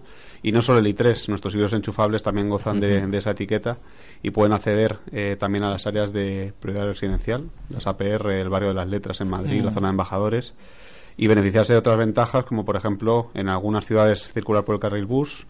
En otras ciudades, por ejemplo en Madrid, pueden acceder al bus BAO eh, circulando solo una persona, no hace falta llevar el maniquí al lado. que ha habido casos, ¿eh? Cuando Sí, lo dicen no es porque sí. sea gratuito. Ah, y también eh, cuando limiten la circulación a matrículas pares e impares podrán circular también. Efectivamente, y aparcar. Y aparcar. Un- un al, final, detalle- al final la gente va a comprar tantos que van a tener que hacerlo de otra forma. Un detalle que quería preguntar a raíz de lo del vehículo eléctrico es, eh, una de las cosas que siempre se preguntaba es ¿cuándo vas a poder dejar el coche en la gasolinera o como se llame ahora equivalente? Electrolinera. Electrolinera para que se recargue en 5 minutos y volver a seguir. ¿Para Un, un segun- un segundo, eh, quiero hacer una. Bueno, quiero, quiero incorporar algo nuevo a, a esa pregunta. BMW fue también de las primeras en apostar por la tecnología híbrida. Es más, yo me acuerdo de, de- Yo todavía no estaba en este mundillo, de ver un BMW rondando y presentándolo como la tecnología del futuro. ¿Qué ha pasado con el hidrógeno de BMW? Bueno, el hidrógeno es una apuesta y sigue siendo una apuesta del grupo, es decir, se sigue trabajando en, en ella. Eh, son caminos paralelos, el- la hibridación y el hidrógeno. Y BMW, pues bueno, en instalaciones que tiene de prueba y que he visita- visitado recientemente, sigue habiendo coches circulando y probando con esta tecnología. Es decir, es una tecnología que se está probando. Al final hay dos tecnologías punteras eh, sostenibles eh, y bueno, BMW ahora mismo parece que es el híbrido, pero también en- sigue apostando por ella. Por el- Puede ser el caso de que finalmente esta tecnología triunfe, a lo mejor no en todo el mundo, pero sí en ciertos países en los que está tiene una estructura eh, de este tipo de combustible pues habilitada para que se pueda circular con él. La apuesta de BMW, eh, vamos a aprovechar, es por baterías, eh, es por hidrógeno, hidrógeno, baterías, porque nosotros estamos viendo que, que está habiendo un reflote de tema de baterías. eh, vosotros fuisteis los primeros por apostar un coche ya decente, de, no era un no era un carrito de los helados con, con batería, ni mucho menos. Estamos hablando del i3, y que, hicimos, hizo un estándar de, de rueda que ya el resto de fabricantes están, entre comillas, copiando, también es importante, no hemos, no lo hemos mencionado pero eh, está muy bien si tenemos 100, 200, 1000, 2000, pero el día que de verdad todo el mundo utilice un coche eléctrico, yo creo que la demanda eléctrica, por lo menos en España y en Europa, no vamos a poder, no va a poder llegar. Entonces, eh, el hidrógeno está ahí, está un poco parado, pero creo, yo, de es algo muy personal, creo que es el futuro. Eh, ¿Cómo afronta eso BMW? Bueno, BMW afronta eh, esta situación siguiendo apostando por él, siguiendo investigando eh, y evolucionando esta tecnología para cuando se dé el caso tenerla lista, como hizo con el i3. El i3 no se, digamos, se diseñó en un día. Eh, BMW llevaba mucho tiempo con vehículos eléctricos haciendo test. Eh, había un Serie 1 coupé de los antiguos eléctrico con el que se trabajó bastante, un coche con el pre- previo a ese con el que se fueron a las Olimpiadas de Múnich, un Mini totalmente eléctrico y eso fue bueno pues el escaparate digamos y el, el- vehículo demo y con el que se aprendió toda la tecnología para poder sacar el i3 en 2013 y es lo que está ocurriendo, es decir, eh, BMW sus centros de desarrollo sigue apostando por esta tecnología y el día, si ellos creen conveniente eh, que haya que sacarla, pues eh, estará ahí disponible. Y bueno, y me, me pones la pregunta, digamos, a Hugo para contarte una anécdota. Eh, durante el pasado Salón de, de París eh, estuve presente en una entrevista de un periódico nacional con uno de nuestros miembros del board, Ian Robertson, que es el responsable de marketing y de producto y ventas. Y la periodista le preguntó un poco por este tema y él también sorprendió, decía, en este salón ha habido muchos fabricantes que anuncian sus vehículos eléctricos para el año 2020 Mm. y el grupo BMW tiene un producto consolidado, eh, estratégico e innovador como el i3 desde el año 2013 circulando por las carreteras. Y ya tenemos más de 100.000 vehículos híbridos y eléctricos eh, repartidos por todo el mundo. Es decir, que volviendo un poco a lo que decía Pilar al principio, pues bueno, eh, vamos dando pasos adelante. Que no haya ningún coche de hidrógeno en la calle no quiere decir que BMW no siga investigando y seguramente esté eh, a la vanguardia de todo eso, porque tenemos una colaboración con Toyota en este aspecto. Y, y seguro que si el día de mañana se da esa situación, estaremos ahí con un coche eh, de primer nivel. Sí, si me permites, Sí, sí, Antonio, claro. porque precisamente mi- eh, yo te, te- os quería preguntar a- algo parecido a, a lo que aquella periodista comentaba. Eh, efectivamente, en París, eh, fabricantes rivales vuestros hicieron un, yo creo que fue quizá el anuncio más importante, eh, hicieron un, un plan estratégico hasta a 2025, hablando de familias completas de modelos y de porcentajes de ventas en torno al 20% del global. Eh, BMW efectivamente se puede decir que se ha anticipado a eso con el i3, con el i8, eh, pero entiendo que tiene que haber una estrategia más allá para poder estar al nivel de eh, fabricantes que, que van a tener muchos modelos eléctricos en los próximos años. No sé qué nos podéis co- contar al respecto, cuál va a ser el siguiente paso en, en los I. Pues la verdad que no lo sé. Sí, es la verdad. No, no sé cuál es el próximo paso de ahí. Eh, sé que BMW I desembarcó con estos dos modelos inicialmente. Sé que va a haber más modelos de BMW I. No sé cuáles, no sé cómo se van a llamar, cómo van a ser. Eh, pero bueno, el compromiso de presente es el híbrido enchufable. Es decir, hemos desembarcado con los eléctricos. El eléctrico, a día de hoy, con las autonomías, tiene que ser un coche eminentemente urbano. Y paso está el i3 y se está mejorando con la batería nueva de 94 amperios. Entonces, la apuesta de presente es el híbrido enchufable. Y como he dicho antes, el compromiso es por cada modelo nuevo que saquemos, sacaremos un híbrido enchufable. Y ya van seis con el Serie 5. Y luego también añadir que en el grupo eh, Mini, eh, este año que viene, en el primer trimestre, tendrá su Mini híbrido enchufable. O sea que toda esa tecnología, o sea, y ese compromiso de sostenibilidad del grupo se está llevando a todos y cada uno de los modelos, se llevará en los próximos años, seguro. Y ahora entro yo, y esto parece el dúo Sacapón. También en BMW Motos tenemos la C-Evolution, que es la primera scooter eh, eléctrica del grupo, que es como prácticamente un i3 hecho moto, rápido, eficiente, divertido. Y bueno, eh, subraya, como ha dicho Pilar, el compromiso de todas las marcas del grupo por hacer vehículos sostenibles. Estamos hablando de híbridos enchufables. eh, supongo que no se considera, eh, por lo menos en BMW, hacer híbridos enchufables con motores diésel. No. Vale. Es decir, eh, de aquí a 2020 o 2025, los motores diésel terminarán, terminarán siendo.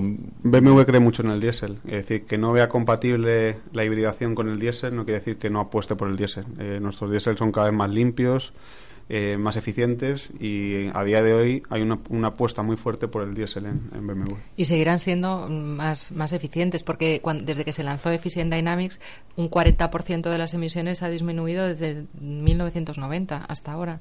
O sea que, y ese trabajo es el que seguirá haciendo BMW para que esos diésel sean lo menos contaminantes posible. Sí, además es que hay un detalle, es que hib- hibridar con un diésel es mucho más complicado que con un gasolina por el tema de fiabilidad y demás, porque tú al Mm. final un diésel, si estás todo el rato arranca para, arranca para, la fiabilidad se ve, se ve mucho más resentido que en el caso de un gasolina. Además, si tiene que llevar. mucho más caro, es mucho, Claro. Filtros de más partículas. AdBlue y Claro. demás, es un sistema que funciona. Efectivamente, siempre necesitas que a esté ciertas el, el escalón, por temperaturas, ejemplo, muy claro. caliente, claro, para poder eliminar todas las, las, las partículas sólidas y demás que generan un motor de ese tipo. Entonces, No entrar mucho en ciudad. Sí, no, pero es verdad que es, que es un poco este motivo, ¿no? Por, por eso eh, el grupo PSA, digamos, se ha quedado un poco a solas en el caso, en el caso de haber hecho un, un híbrido con, con motor Bueno, dio, dio el frenazo. Sí, efectivamente, claro. Es que al final se ha visto que lo suyo es tirar por donde tiraron la mayoría de las marcas, ¿no? Por la Mm. parte de la, de la gasolina. Yo también os quería preguntar, al hilo del Salón de París, eh, había grupos también allí de, de- de automovilistas importantes que también hablaban ya no solo de nuevas tecnologías, sino también de nuevas formas de movilidad de cara al futuro, ¿no? Entonces, eh, ¿cómo se postula BMW ante esta nueva revolución que veremos en, todavía no sé cuándo, a medio o largo plazo? Bueno, eh, BMW lo, eh, lo- un poco lo contó eh, cuando se presentó su Vision Car, eh, ahora con, con ocasión de la celebración del centenario, que el lema del centenario de BMW es los próximos 100 años. Eh, ahí presentó su, su nuevo, bueno, su, su visión de cómo sería el coche del futuro. Y BMW eh, conserva en su ADN ese placer de conducir, pero el coche se convierte más en un compañero del usuario más que en un medio de transporte. O sea, lo que hace el coche es acompañar al usuario para que él disfrute cuando quiere disfrutar y que conduzca el coche solo en atascos a lo mejor de, largos eh, y que el, conductor pueda hacer otra cosa. O sea, eh, el coche del futuro es un coche conectado al conductor y al entorno y también es, es un es un es un acompañante más allá de un medio de transporte. Bueno, pues eh, es que yo creo que al final el, el futuro es eso, eh, es un- elemento más de, de la ciudad, va a ser el automóvil, el car sharing, eh, lo que está últimamente en la boca de todos. ¿Cómo lo afronta BMW? Mm, Yo voy a hacer otra mención al, al mismo señor que, que he citado antes, Ian Robertson, Sí. que dijo una, una frase también en, en París, en el salón. Eh, pues bueno, que la movilidad y el sector del automóvil iba a cambiar más en los próximos 10 años de lo que lo ha hecho en este siglo que lleva que lleva existiendo. Y bueno, BMW también apuesta por, ya hemos visto que tiene ayudas a la conducción ya no nos gusta decir conducción autónoma porque eso todavía está lejos, pero bueno, dicen el pasajero perfecto. Es decir, un pasajero que te ayuda, te coge el volante, te... pero no quieren que apartes, digamos, la vista de la carretera. Y también eh, BMW, fuera de España, también tiene otro tipo de movilidad, car sharing, se llama Drive Now. Está compuesto por una flota de BMW i3 y Minis. Y bueno, es un car sharing, digamos, que llega más allá, digamos, de la almendra central de las ciudades, ¿no? Eh, estas autonomías de y combinar coches como el i3 y Minis, pues te permite salir más de la, de la almendra central. Y bueno, eh, no descartamos que esto en un futuro pues esté en nuestro país. Eh, vamos a dar un salto, vamos a hablar de deportividad. eh, quiero hablar del M2. eh, yo creo que es el M que más me recuerda al M330, eh, mm, por lo menos desde mi punto de vista. Eh, un coche que desde su aparición todo el mundo ha hablado de él, todo el mundo se quiere montar en él y lo ha vuelto a hacer. BMW ha vuelto a, a- a demostrar que no solamente eh, con el M3 y el M4 estaban en lo alto de la cima, que con un M2 eh, con su peso liviano eh, y con las características deportivas podía llegar a, a todos esos corazones deportivos. Ese M2, eh, Borja, lo habéis conseguido. Pues sí, la verdad que sí, ha sido yo creo que el coche del año, eh, un coche muy emocional y mm, más allá de lo que has dicho tú, que es cierto, eh, el coche pues también es muy estratégico dentro de la marca BMW, ¿no? Tenemos que tener en cuenta que un M3 y un M4 están en cantidades eh, cercanas a los 90.000 euros, con lo cual necesitamos un modelo de entrada de la gama M pues más asequible. Eh, tenemos un M2 de 62.000 euros, que es un precio, pues bueno, son 30.000 de diferencia con M3 y M4, y necesitábamos este coche para posicionarlo con nuestros rivales. Y más allá de eso, no me quiero olvidar de mencionar que por debajo del M2, aunque no son M's puros, existe Sí. un 140i, un M140i y un M240i, que son M Performance, que están entre 42.000 euros el Serie 1 y 49.000 el, el Serie 2. Y también son auténticos M's, aunque no llegan a la pureza de un M auténtico. Eduardo, el M2. Bueno, hace, hace hoy exactamente una semana Jeremy Clarkson eh, citaba al M2 como el mejor M fabricado. Un compañero de, profesión eh, titulaba su prueba como el mejor M3 de la historia. Y yo mismo cuando lo probé, pues eh, en el propio título de la prueba ya daba la solución. Así de sencillo, ¿no? Eh, yo creo que mm, de la, de la oferta M, y, y es amplia, ¿no? Y, y hay para todos los gustos y de todos los tipos, porque hablábamos antes de los sub, ¿no? Que, que, bueno, pues había crecido la gama en, en- en BMW. Mm, Los M han llegado también a, los sub, a los X. Pero volviendo al M2, la verdad es que mm, es divertidísimo.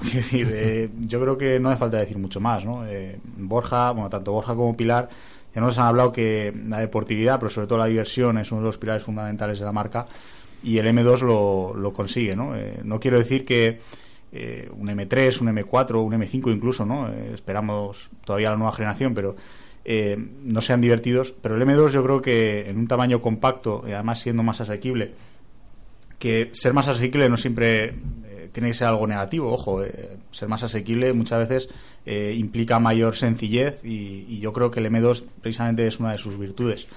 Yo de todas maneras quería aprovechar para lanzar una pregunta, porque viendo cómo va el M2 y viendo que tenemos un M4 GTS, yo junto ahí M2 con GTS y quiero saber cuál es el resultado.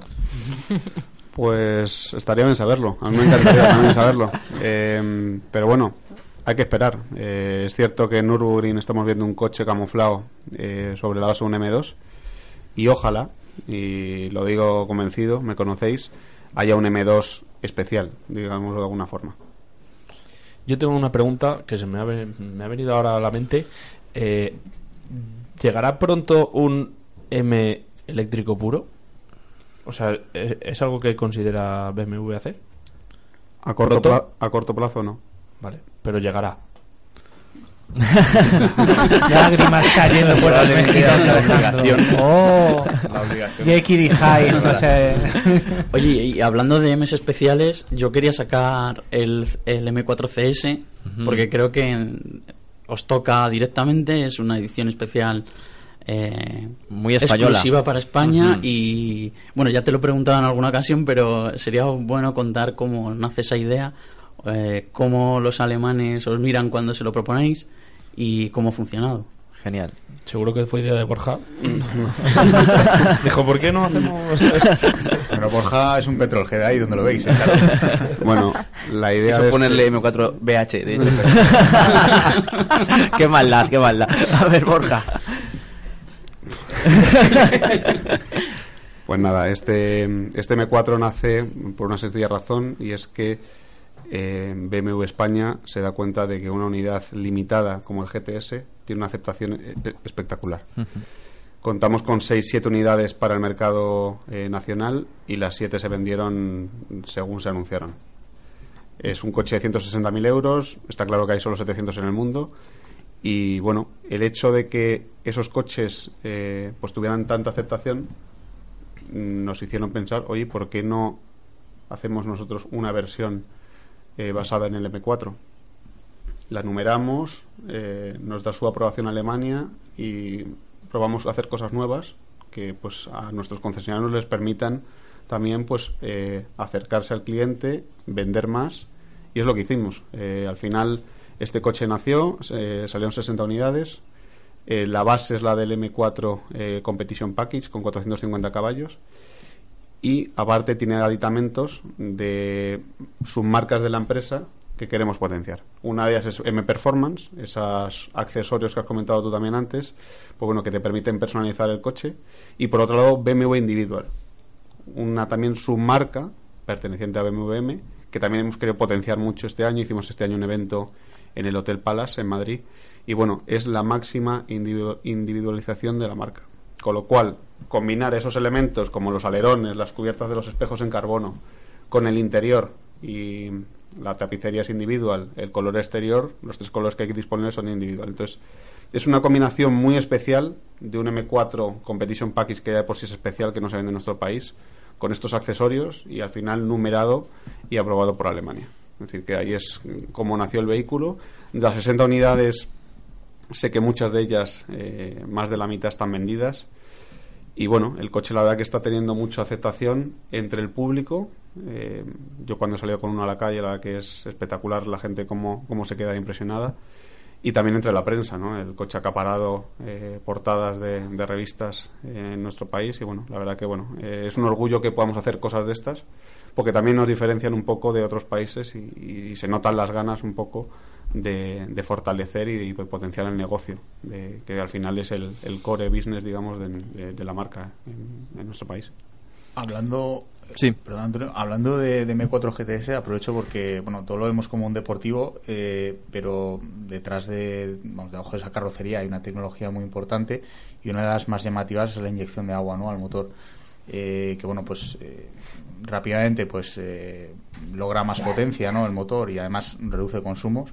Y sé que BMW ha estado trabajando en implementar esta tecnología en modelos de calle fuera de, de la gama M. eh, de hecho, me parece que había un prototipo de serie 1, si no me equivoco. Y bueno, quería preguntarte si, si esa tecnología, pues, eh, cómo la llegaremos a ver, si la veremos pronto, cómo, ¿qué puedes Eh, contarnos? Te puedo adelantar que el año que viene veremos otro coche con esta tecnología. Es decir, al final BMW utiliza diferentes tecnologías en coches punta de lanza, eh, que utiliza como escaparate y luego se van implementando en, en el resto de modelos. Y esa tecnología la veremos más adelante. Igual que otras tecnologías como la que incorpora el GTS, como los faros traseros de OLED, que hemos sido el primer fabricante también en el tema lumínico. La verdad que últimamente estamos muy punteros con los faros láser, en su día con los faros eh, LED y Xenon y ahora con los OLED, los pilotos OLED traseros del GTS también se implementarán poco a poco en modelos de la marca. Quiero hablar del, del X1, que tengo que reconocer la primera generación no era no era mi, mi favorito, pero en esta nueva generación eh, he visto ya que los genes eh, del, del X3 han llegado. Eh, es un coche redondo, eh, tanto por comportamiento como al final actitudes eh, dentro y fuera de, carretera. No estoy hablando de un todoterreno, pero sí se comporta aceptablemente en, en pistas de tierra y bueno y escaparte de vez en cuando. Ed- Edu y yo damos fe. Mira, por ejemplo, cuando estuvisteis ahí, es verdad. Eh, el, el X1 yo creo que es el subcompacto que, que le hacía falta a BMW y que creo que tanto por comportamiento también y por, y por lo que estamos viendo por la calle, que al final es, es un buen termómetro, es teniendo, está teniendo muy buena aceptación. Es un coche funcional, es un coche práctico. eh, es, es cierto lo que dices, también es muy valorado el diseño porque es un coche muy, muy conseguido, eh, donde BMW ha aprendido de los errores que haya podido tener y lo, y lo ha aplicado a este coche. Y, y, bueno, la verdad es que tiene mucho éxito. Nuestros concesionarios nos dicen que es uno de los coches que más pide la gente. No me extraña, no me extraña, la verdad es que mm, yo cuando tuve la oportunidad de, de probarlo salí encantado. Bueno, Alejandro, vamos a aprovechar, Eduardo, eh, ¿qué, qué, ¿cómo lo visteis vosotros? Porque vosotros estuvisteis en un sitio muy especial. Sí, nos dijeron que eran X1, pero eran coches llenos de barro y eh, nos dejaron hacer una pista llena, llena, llena de barro de lado con los X1 y lo pasamos pipa. Vamos, fue divertidísimo. Y los coches funcionan, es que funcionan. Y Eh, ya pueden decir que son tracción delantera. Ahora, eh, con el envío, bueno, con tracción a las cuatro ruedas, pero quiero Sí. decir que eh, hay una versión tracción delantera y funciona excelente. Eh, no, en ningún momento tiene sensación de que está mandando potencia a un sitio a un otro.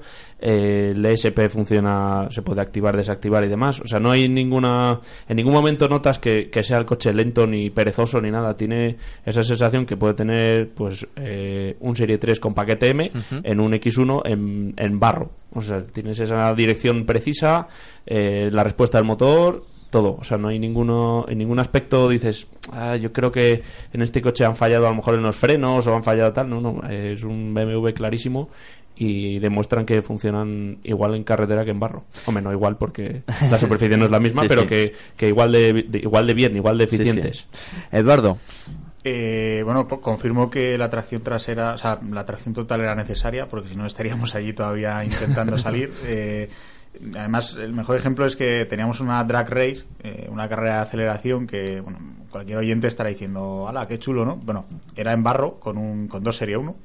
eh, uno tracción total y otro tracción trasera y bueno pues yo creo que el que ganaba está claro ¿no? o sea que es una es un ejemplo ¿no? de- el plus de ojo ya no en prestaciones sino el plus de seguridad ¿no? que te da la tracción total que muchas veces hablamos de, de tracción total para un todoterreno por, por un deportivo ¿no? de, altas prestaciones lo que sea pero a veces es un tema ya de, de seguridad ¿no? simplemente no sabemos lo que vamos a encontrar en la carretera sobre todo en estas épocas ¿no? y, y bueno pues siempre conviene pues una ayudita Y yo voy a hacer la cuña publicitaria y es que mm, está percibido por el público en general que BMW son tracción trasera, hay gente que le da miedo. Pero BMW ya lleva 30 años con la tracción total X-Drive, una tracción total que se puede aplicar a todas nuestras series y que está disponible pues para aquella gente pues que quiere un plus de seguridad eh, o va a acceder a sitios en los que a lo mejor hay más superficies deslizantes.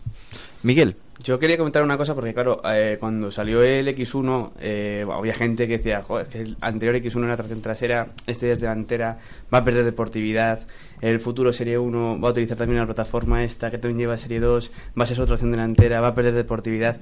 Y a mí el X1, una de las cosas que me sorprendió cuando lo cogí, que el primero que cogí fue una tracción delantera, es que mm, nada más lejos de la realidad. O sea, el coche va francamente bien.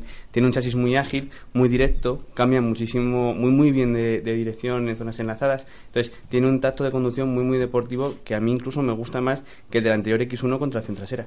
O sea, me parece que está más equilibrado. Es verdad que el chasis deriva del Mini y eso al final le, le dota de cierta deportividad y sí que es cierto que lo que uno se espera de cuando aquello que hablábamos antes del me gusta conducir en este coche lo, lo notas perfectamente. O sea, el hecho de haber pasado a ser un tracción delantera, que para muchos podría ser una especie de sacrilegio, mm, no, no tiene razón de ser. O sea, el coche va francamente bien y además el X1 para mí es sin duda alguna en su segmento el que ofrece un, un comportamiento más deportivo, más dinámico. Es un coche con el que mm, vas por una carretera de curvas, no digo haciendo el loco, pero un poco deprisa y enseguida notas un, un feeling que no tienes con ningún otro coche. No hay torpeza, no hay unos balanceos excesivos, no hay unos morreos excesivos tampoco. O sea, el coche va francamente bien, es todo muy fluido y sí que es verdad que disfrutas mucho de la conducción, Ujú. aun siendo en tracción delantera, ¿no?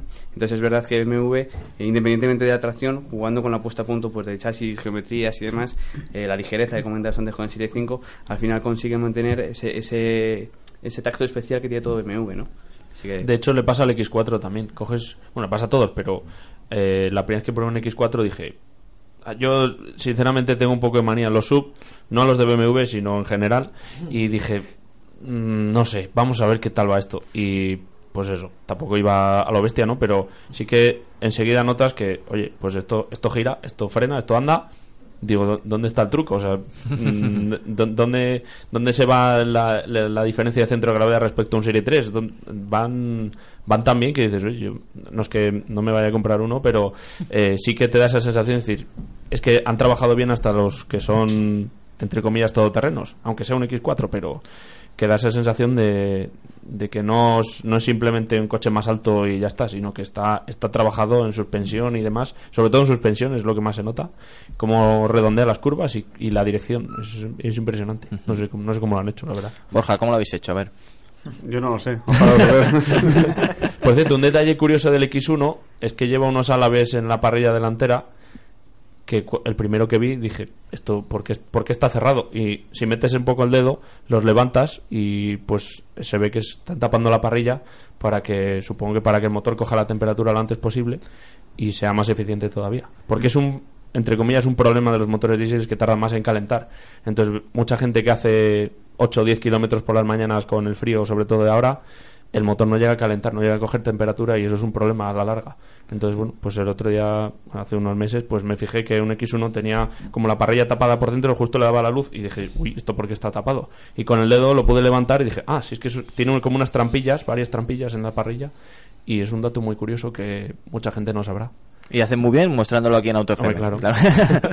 bueno, ahora ya entramos en la recta final del especial de BMW y entramos también en, la- en el momento donde los invitados no le gusta porque le intentamos sacar información.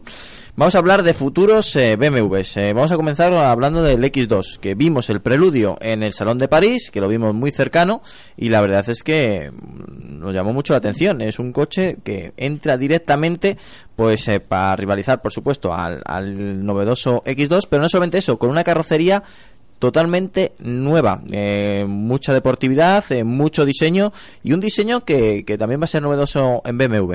¿Me equivoco, Pilar, Borja? Bueno, el, el coche es, es espectacular, el diseño. Eh, ahí yo creo que los diseñadores de BMW han vuelto a dar un golpe en la mesa. Cuando hay tanto comentario también a veces, ¿no? De que los BMW se parecen, bueno, pues este es un BMW diferente que entra a captar la atención a todos aquellos que les gusta un poco un diseño atrevido. En cada detalle de ese coche se ve que, se- que han puesto todo el mimo en, en toda la parte estética y conserva toda la identidad de lo que es un un BMW y además entra en un segmento eh, pues muy interesante para el mercado eh, europeo y especialmente el mercado español. El X2, lo- casualmente tuve la oportunidad de hacer una entrevista a Borja y de fondo tenemos el X2. Em, es un coche que, bueno, tarde o temprano llegará. Eh, ¿Tenemos alguna fecha? Bueno, eh, allí en el salón se dijo 2018 Ujú. eh, y también comentaron un par de datos eh, curiosos. El coche va a ser pr- prácticamente el 85% igual del concept que vimos allí y mm, el lenguaje de diseño es muy atrevido y muy, digamos, eh, heritage o volviendo un poco a los modelos históricos de la marca. Uno de los detalles que marcan este nuevo lenguaje de diseño es el logo de BMW en el pilar D detrás de la ventanilla del- de la segunda fila de asientos, en ese pilar que baja hacia el maletero, tenemos el logo de BMW que nos recuerda a modelos eh, míticos de la marca que también tenían ahí el logo, es decir, hemos vuelto a, Mm. a ese diseño. Mm, BMW X2, por una parte, pero futuro Serie 3. Mm, No, estamos ta- no está tan alejado el futuro Serie 3. Bueno, ahí la verdad que no te puedo dar noticias porque este mismo año hemos hecho un facelift del. Serie 3. Hemos, bueno, eh, cambiado las ópticas, eh, los pilotos traseros a LED, eh, se ha hecho un facelift ligero. Se han actualizado algunas cifras de motores en cuanto a emisiones y consumos y potencia incluso. Y la verdad que, mm, sinceramente, no lo veo muy cercano. Vale, vale. Eh, Gama I. tenemos- conocemos el i3, que ha recibido hace poco la amplificación también de autonomía. Eh, el i8, que es eh, la vanguardia, tanto por diseño eh, como tecnología. Em, ¿Qué es lo siguiente? Pues lo siguiente es ir incorporando híbridos enchufables a todos los modelos que vayamos sacando. Y voy a enlazar con un coche que tienes un poco más arriba, que nos lo hemos, nos lo hemos pasado, que es el Serie 7. Sí. El Serie 7, eh, aunque lo lanzamos el año pasado, pues bueno, el año que viene hay dos incorporaciones a nivel de motorización con los dos eh, lados, digamos, de la balanza. Tendremos un 740e híbrido enchufable con autonomía de 42 kilómetros y en el otro lado de la balanza, eh, apostando, digamos, por el rendimiento, el performance, tendremos un M760Li X-Drive. Eso ya es todo. Que es un Serie 7 con motor V12. Ujú. Eh, será el motor más potente eh, y con más cilindros de, de la gama. Y bueno, eh, el Serie 7 no es solo capaz de ser tecnológico, cómodo, deportivo, sino que bueno, al final tiene su variante híbrida enchufable con la máxima eficiencia y por otro lado el M con un motor V12 y carrocería larga, que bueno, eh, seguro que será la delicia de todos nosotros. De hecho, respecto al 760, eh, V12 creo que solo, solo quedan Ferraris. Uno, uno o dos y ya. Quiero decir que en cuanto a, a número de cilindros y seguramente cilindrada, o sea que parece mentira que todavía se siga... Seguro que no es por ganas de querer mm, incorporar un modelo, en un modelo, pero claro, la Euro 6 es tan restrictiva Claro. que solo a lo mejor marcas mm, con mucha ingeniería son capaces de ponerlo en la calle. Que es Pero por eso que eso, importante, eso Sí, tiene sí. mérito Mm, también. Por mm, decir, vamos a sacar todavía a, a estas alturas, digamos, con todas las marcas haciendo motores de tres cilindros de un litro, eh, un motor V12. Así. Y bueno, pues eh, si se puede homologar y, se- y seguro que BMW lo sabe hacer, de tal forma que sea eficiente y que cumpla la normativa. O sea que se- por poder se puede hacer, que queda demostrado. Miguel. Sí, también quiero hacer un apunte que es que eh, estábamos hablando mucho de deportividad, de eficiencia y demás, pero la verdad es que BMW tampoco se entiende si no se habla de competición, ¿no? Y este año con el equipo de Teo Martín os habéis llevado el, campeonato GT Open y quería preguntaros que qué tal ha sentado eso en BMW. Bien, supongo, ¿no? Bueno, los, lo- yo- los éxitos a BMW le sientan muy bien. ¿No, Borja? La verdad que sí. eh, la verdad que ha sido una sorpresa, ¿no? Porque era el primer año del coche y bueno, los primeros años siempre son pues de, de madurez, ¿no? El coche hay que desarrollarlo, tiene fallos, hay que mejorarlo y la verdad que este título eh, pues no era muy esperado, sinceramente. Pero bueno, a este se han sumado otros títulos porque el M6 GT3 está por todo el mundo, en los circuitos de todo el mundo en la categoría GT. También nos hemos ganado las 24 horas de Spa y diversos campeonatos por Asia, Australia y demás. Pero bueno, eh, me quedo con el título de Teo, eh, que lo han hecho fenomenal, y con las 24 horas de Spa, que fue una carrera súper reñida con uno de nuestros rivales y que al final nos llevamos por la mínima. Oye, ya que habéis sacado el tema de la competición, eh, hay un par de proyectos interesantes para corto plazo, ¿no? Sí, eh, se me acaba, mm, bueno, me acabo de acordar que hemos ganado este año el DTM. Eh, pues, que lo que sería aquí bien alto No- no- porque no es, iba yo por ahí, pero bueno, es también bueno, pero es- bueno, es un título con muchísimo prestigio en la que los fabricantes alemanes se baten de tú a tú eh, por circuitos de todo el mundo. Con un mismo chasis, hay que recordar. Efecti- efectivamente, y bueno, este año Marco Whitman, eh, que mm, desafortunadamente no ha tenido el apoyo de sus compañeros porque el resto de pilotos de BMW no han estado muy a la altura, ha tenido que batirse con los competidores eh, de las dos otras marcas rivales y él solito se ha llevado el En la última carrera, ¿eh? el título de campeón del DTM, que bueno, por segundo año y mm, desde que BMW se unió al DTM en el año 2012 hemos ganado tres de los títulos, eh, dos con Whitman y uno con Spengler y tres de marcas, así que bueno, eh, es competición y ahora voy a la pregunta de Quique y es que efectivamente volvemos a Le Mans eh, con la categoría GT y es el proyecto digamos más ambicioso a nivel motorsport junto con la Fórmula E, en la que también tenemos un proyecto eh, y volvemos a mostrar nuestro lado sostenible con la Fórmula E,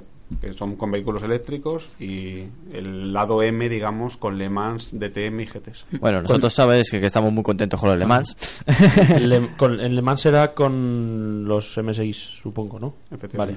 Eh, ¿Por qué? Bueno, a lo mejor no, no, no, es el momento, pero ¿por qué ese cambio eh, de Z4 a M6 así del tirón? O sea, Eh, pues eh, era demasiada, aparentemente demasiada diferencia. Bueno, en competición, todo lo- igual que en la vida real de los, de los vehículos, pues todos tienen un ciclo de vida. El ciclo de vida del Z4 se acababa. En ese momento el Z4 era el coche de la gama BMW que mejor se adaptaba. Y de los M actuales, eh, para la categoría GT3, el que mejor cuadraba era el M6. Dentro de dos años, para la categoría GT3, que es un poco inferior, eh, perdón, GT4, tendremos un M4 compitiendo. Ah, vale, vale, vale. Para el DTM igual hemos cogido el M4, M4, sí, es decir que es el que corresponde con el... son razones ya muy técnicas a nivel ingeniero, motorsport y regulaciones también un poco por la FIA que interpondrá sus, sus normas, que se elijo un modelo otro, pero no sé decirte las. Vale, las vale. No, no, era. Bueno, porque el cambio fue bastante importante. Sí, sí, de de un ver un coche muy Z4 pequeño. que era relativamente pequeño a ver un M6 que ya es un coche ya. Es un coupé grande. Sí, sí, no es tan grande. Bueno, estamos muy contentos con los Le Mans. Un, un momento, Miguel. eh, lo comentaremos aquí en directo, ya sabes, las 24 horas de, de Le Mans. Te invitaremos, por supuesto, para que hablemos largo y tendido. Y que, bueno, es eh, el paso muy importante que para est- eh, que esté en las 24 horas. Y no solamente las 24 horas, también el campeonato web. Que yo creo que de esos campeonatos que ilusionan a muchos y que cada vez eh, hay más seguidores. Con lo cual, nuestra enhorabuena, Borja. Em, Miguel, perdona, que te había molestado. No, no, que va, no iba a decir nada. Esta vez me iba a estar absolutamente callado. Ah, vale, vale. Ya que lo dices. no, pero sí, está claro que BMW siempre ha sido competición, ¿no? Aparte de esto, y, y- y la verdad es que eh, siempre que se mete en algún salado de esto, la verdad es que lo hace muy bien. Es un poco como pasa con Volkswagen. Volkswagen cuando ha llegado al Mundial de Rallys arrasado, o en el Dakar exactamente igual. Entonces hay marcas que se nota que lleváis el ADN de la competición dentro y cuando hacéis cosas de estas, pues las, las hacéis muy bien, ¿no? Y está claro que pues pasa también con otras marcas, con Peugeot Sport, por ejemplo, con cosas así. Eh, tener un departamento de competición que luego te desarrolla los coches de calle, al final se nota muchísimo, ¿no? Entonces al final todos los M, cuando tú conduces un M, notas ese sabor de competición que viene directamente de ahí y que otras marcas pues no tienen, ¿no? Que al final se queda un poco más maquillado y que no luce tanto. Sí, que no es solo la chapita sí. y que digan "Es que esto corre mucho, sino sí, que sí. está Eso trabajado. Claro, claro. Cuando notas que, que la experiencia de no solo ganar títulos, sino que eso sirve para eh, hacer coches, luego lo notas cuando lo conduces, ¿no? Bueno, pues eh, queda alguna pregunta en el tintero. Estamos a punto de finalizar. No, yo creo que hemos hecho un repaso amplio, amplísimo sobre BMW, sobre también sus 100 años, eh, una de esas marcas que, que no solamente la gente quiere tener en su garaje, sino que también tiene muchísimos seguidores. Eh, Borja, yo hace poco estuve en una concentración de, de Serie 3 eh, que, que hacían un homenaje a- al M3 L30 y hablando con los propietarios me decían, es que es el coche que siempre he querido y he tenido la oportunidad de tener.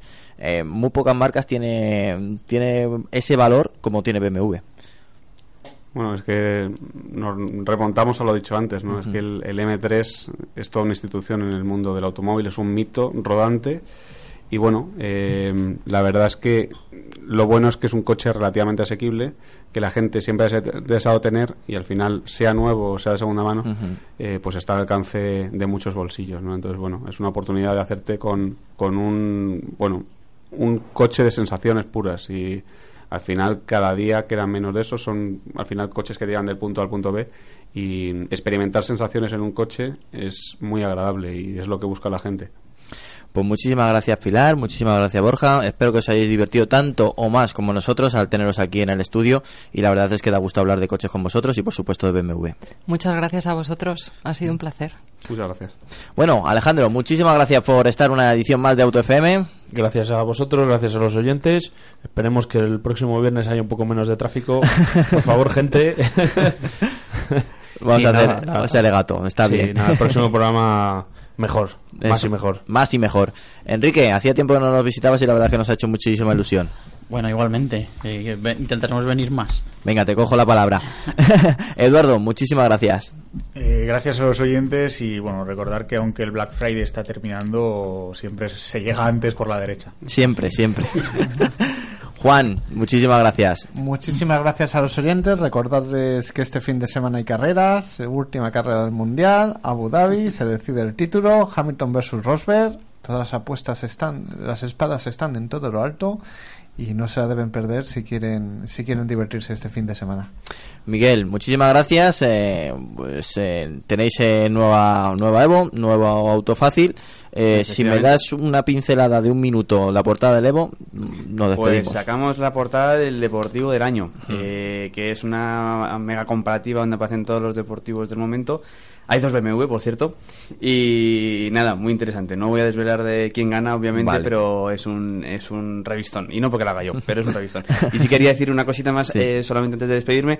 Y es que este fin de semana se espera una climatología bastante adversa por toda España, así que por favor, pedirle a todos los oyentes que extremen la precaución, que tengan cuidadito y que el viernes nos tienen que escuchar. Así que Por que no la supuesto. parda. y también escuchar a través de la, re- de, de la página web de Autofácil, que también estamos ahí, que es Por importante. supuesto que bueno, yo soy Antonio Rodríguez Vaquerizo. Para mí ha sido un placer estar junto a ti durante estas dos horas. Y como siempre te digo, tan solo nos separan siete días. Siete días con lo cuales siempre espero veros con el cinturón abrochado. Ser buenos y bueno, pues nos vemos en nada.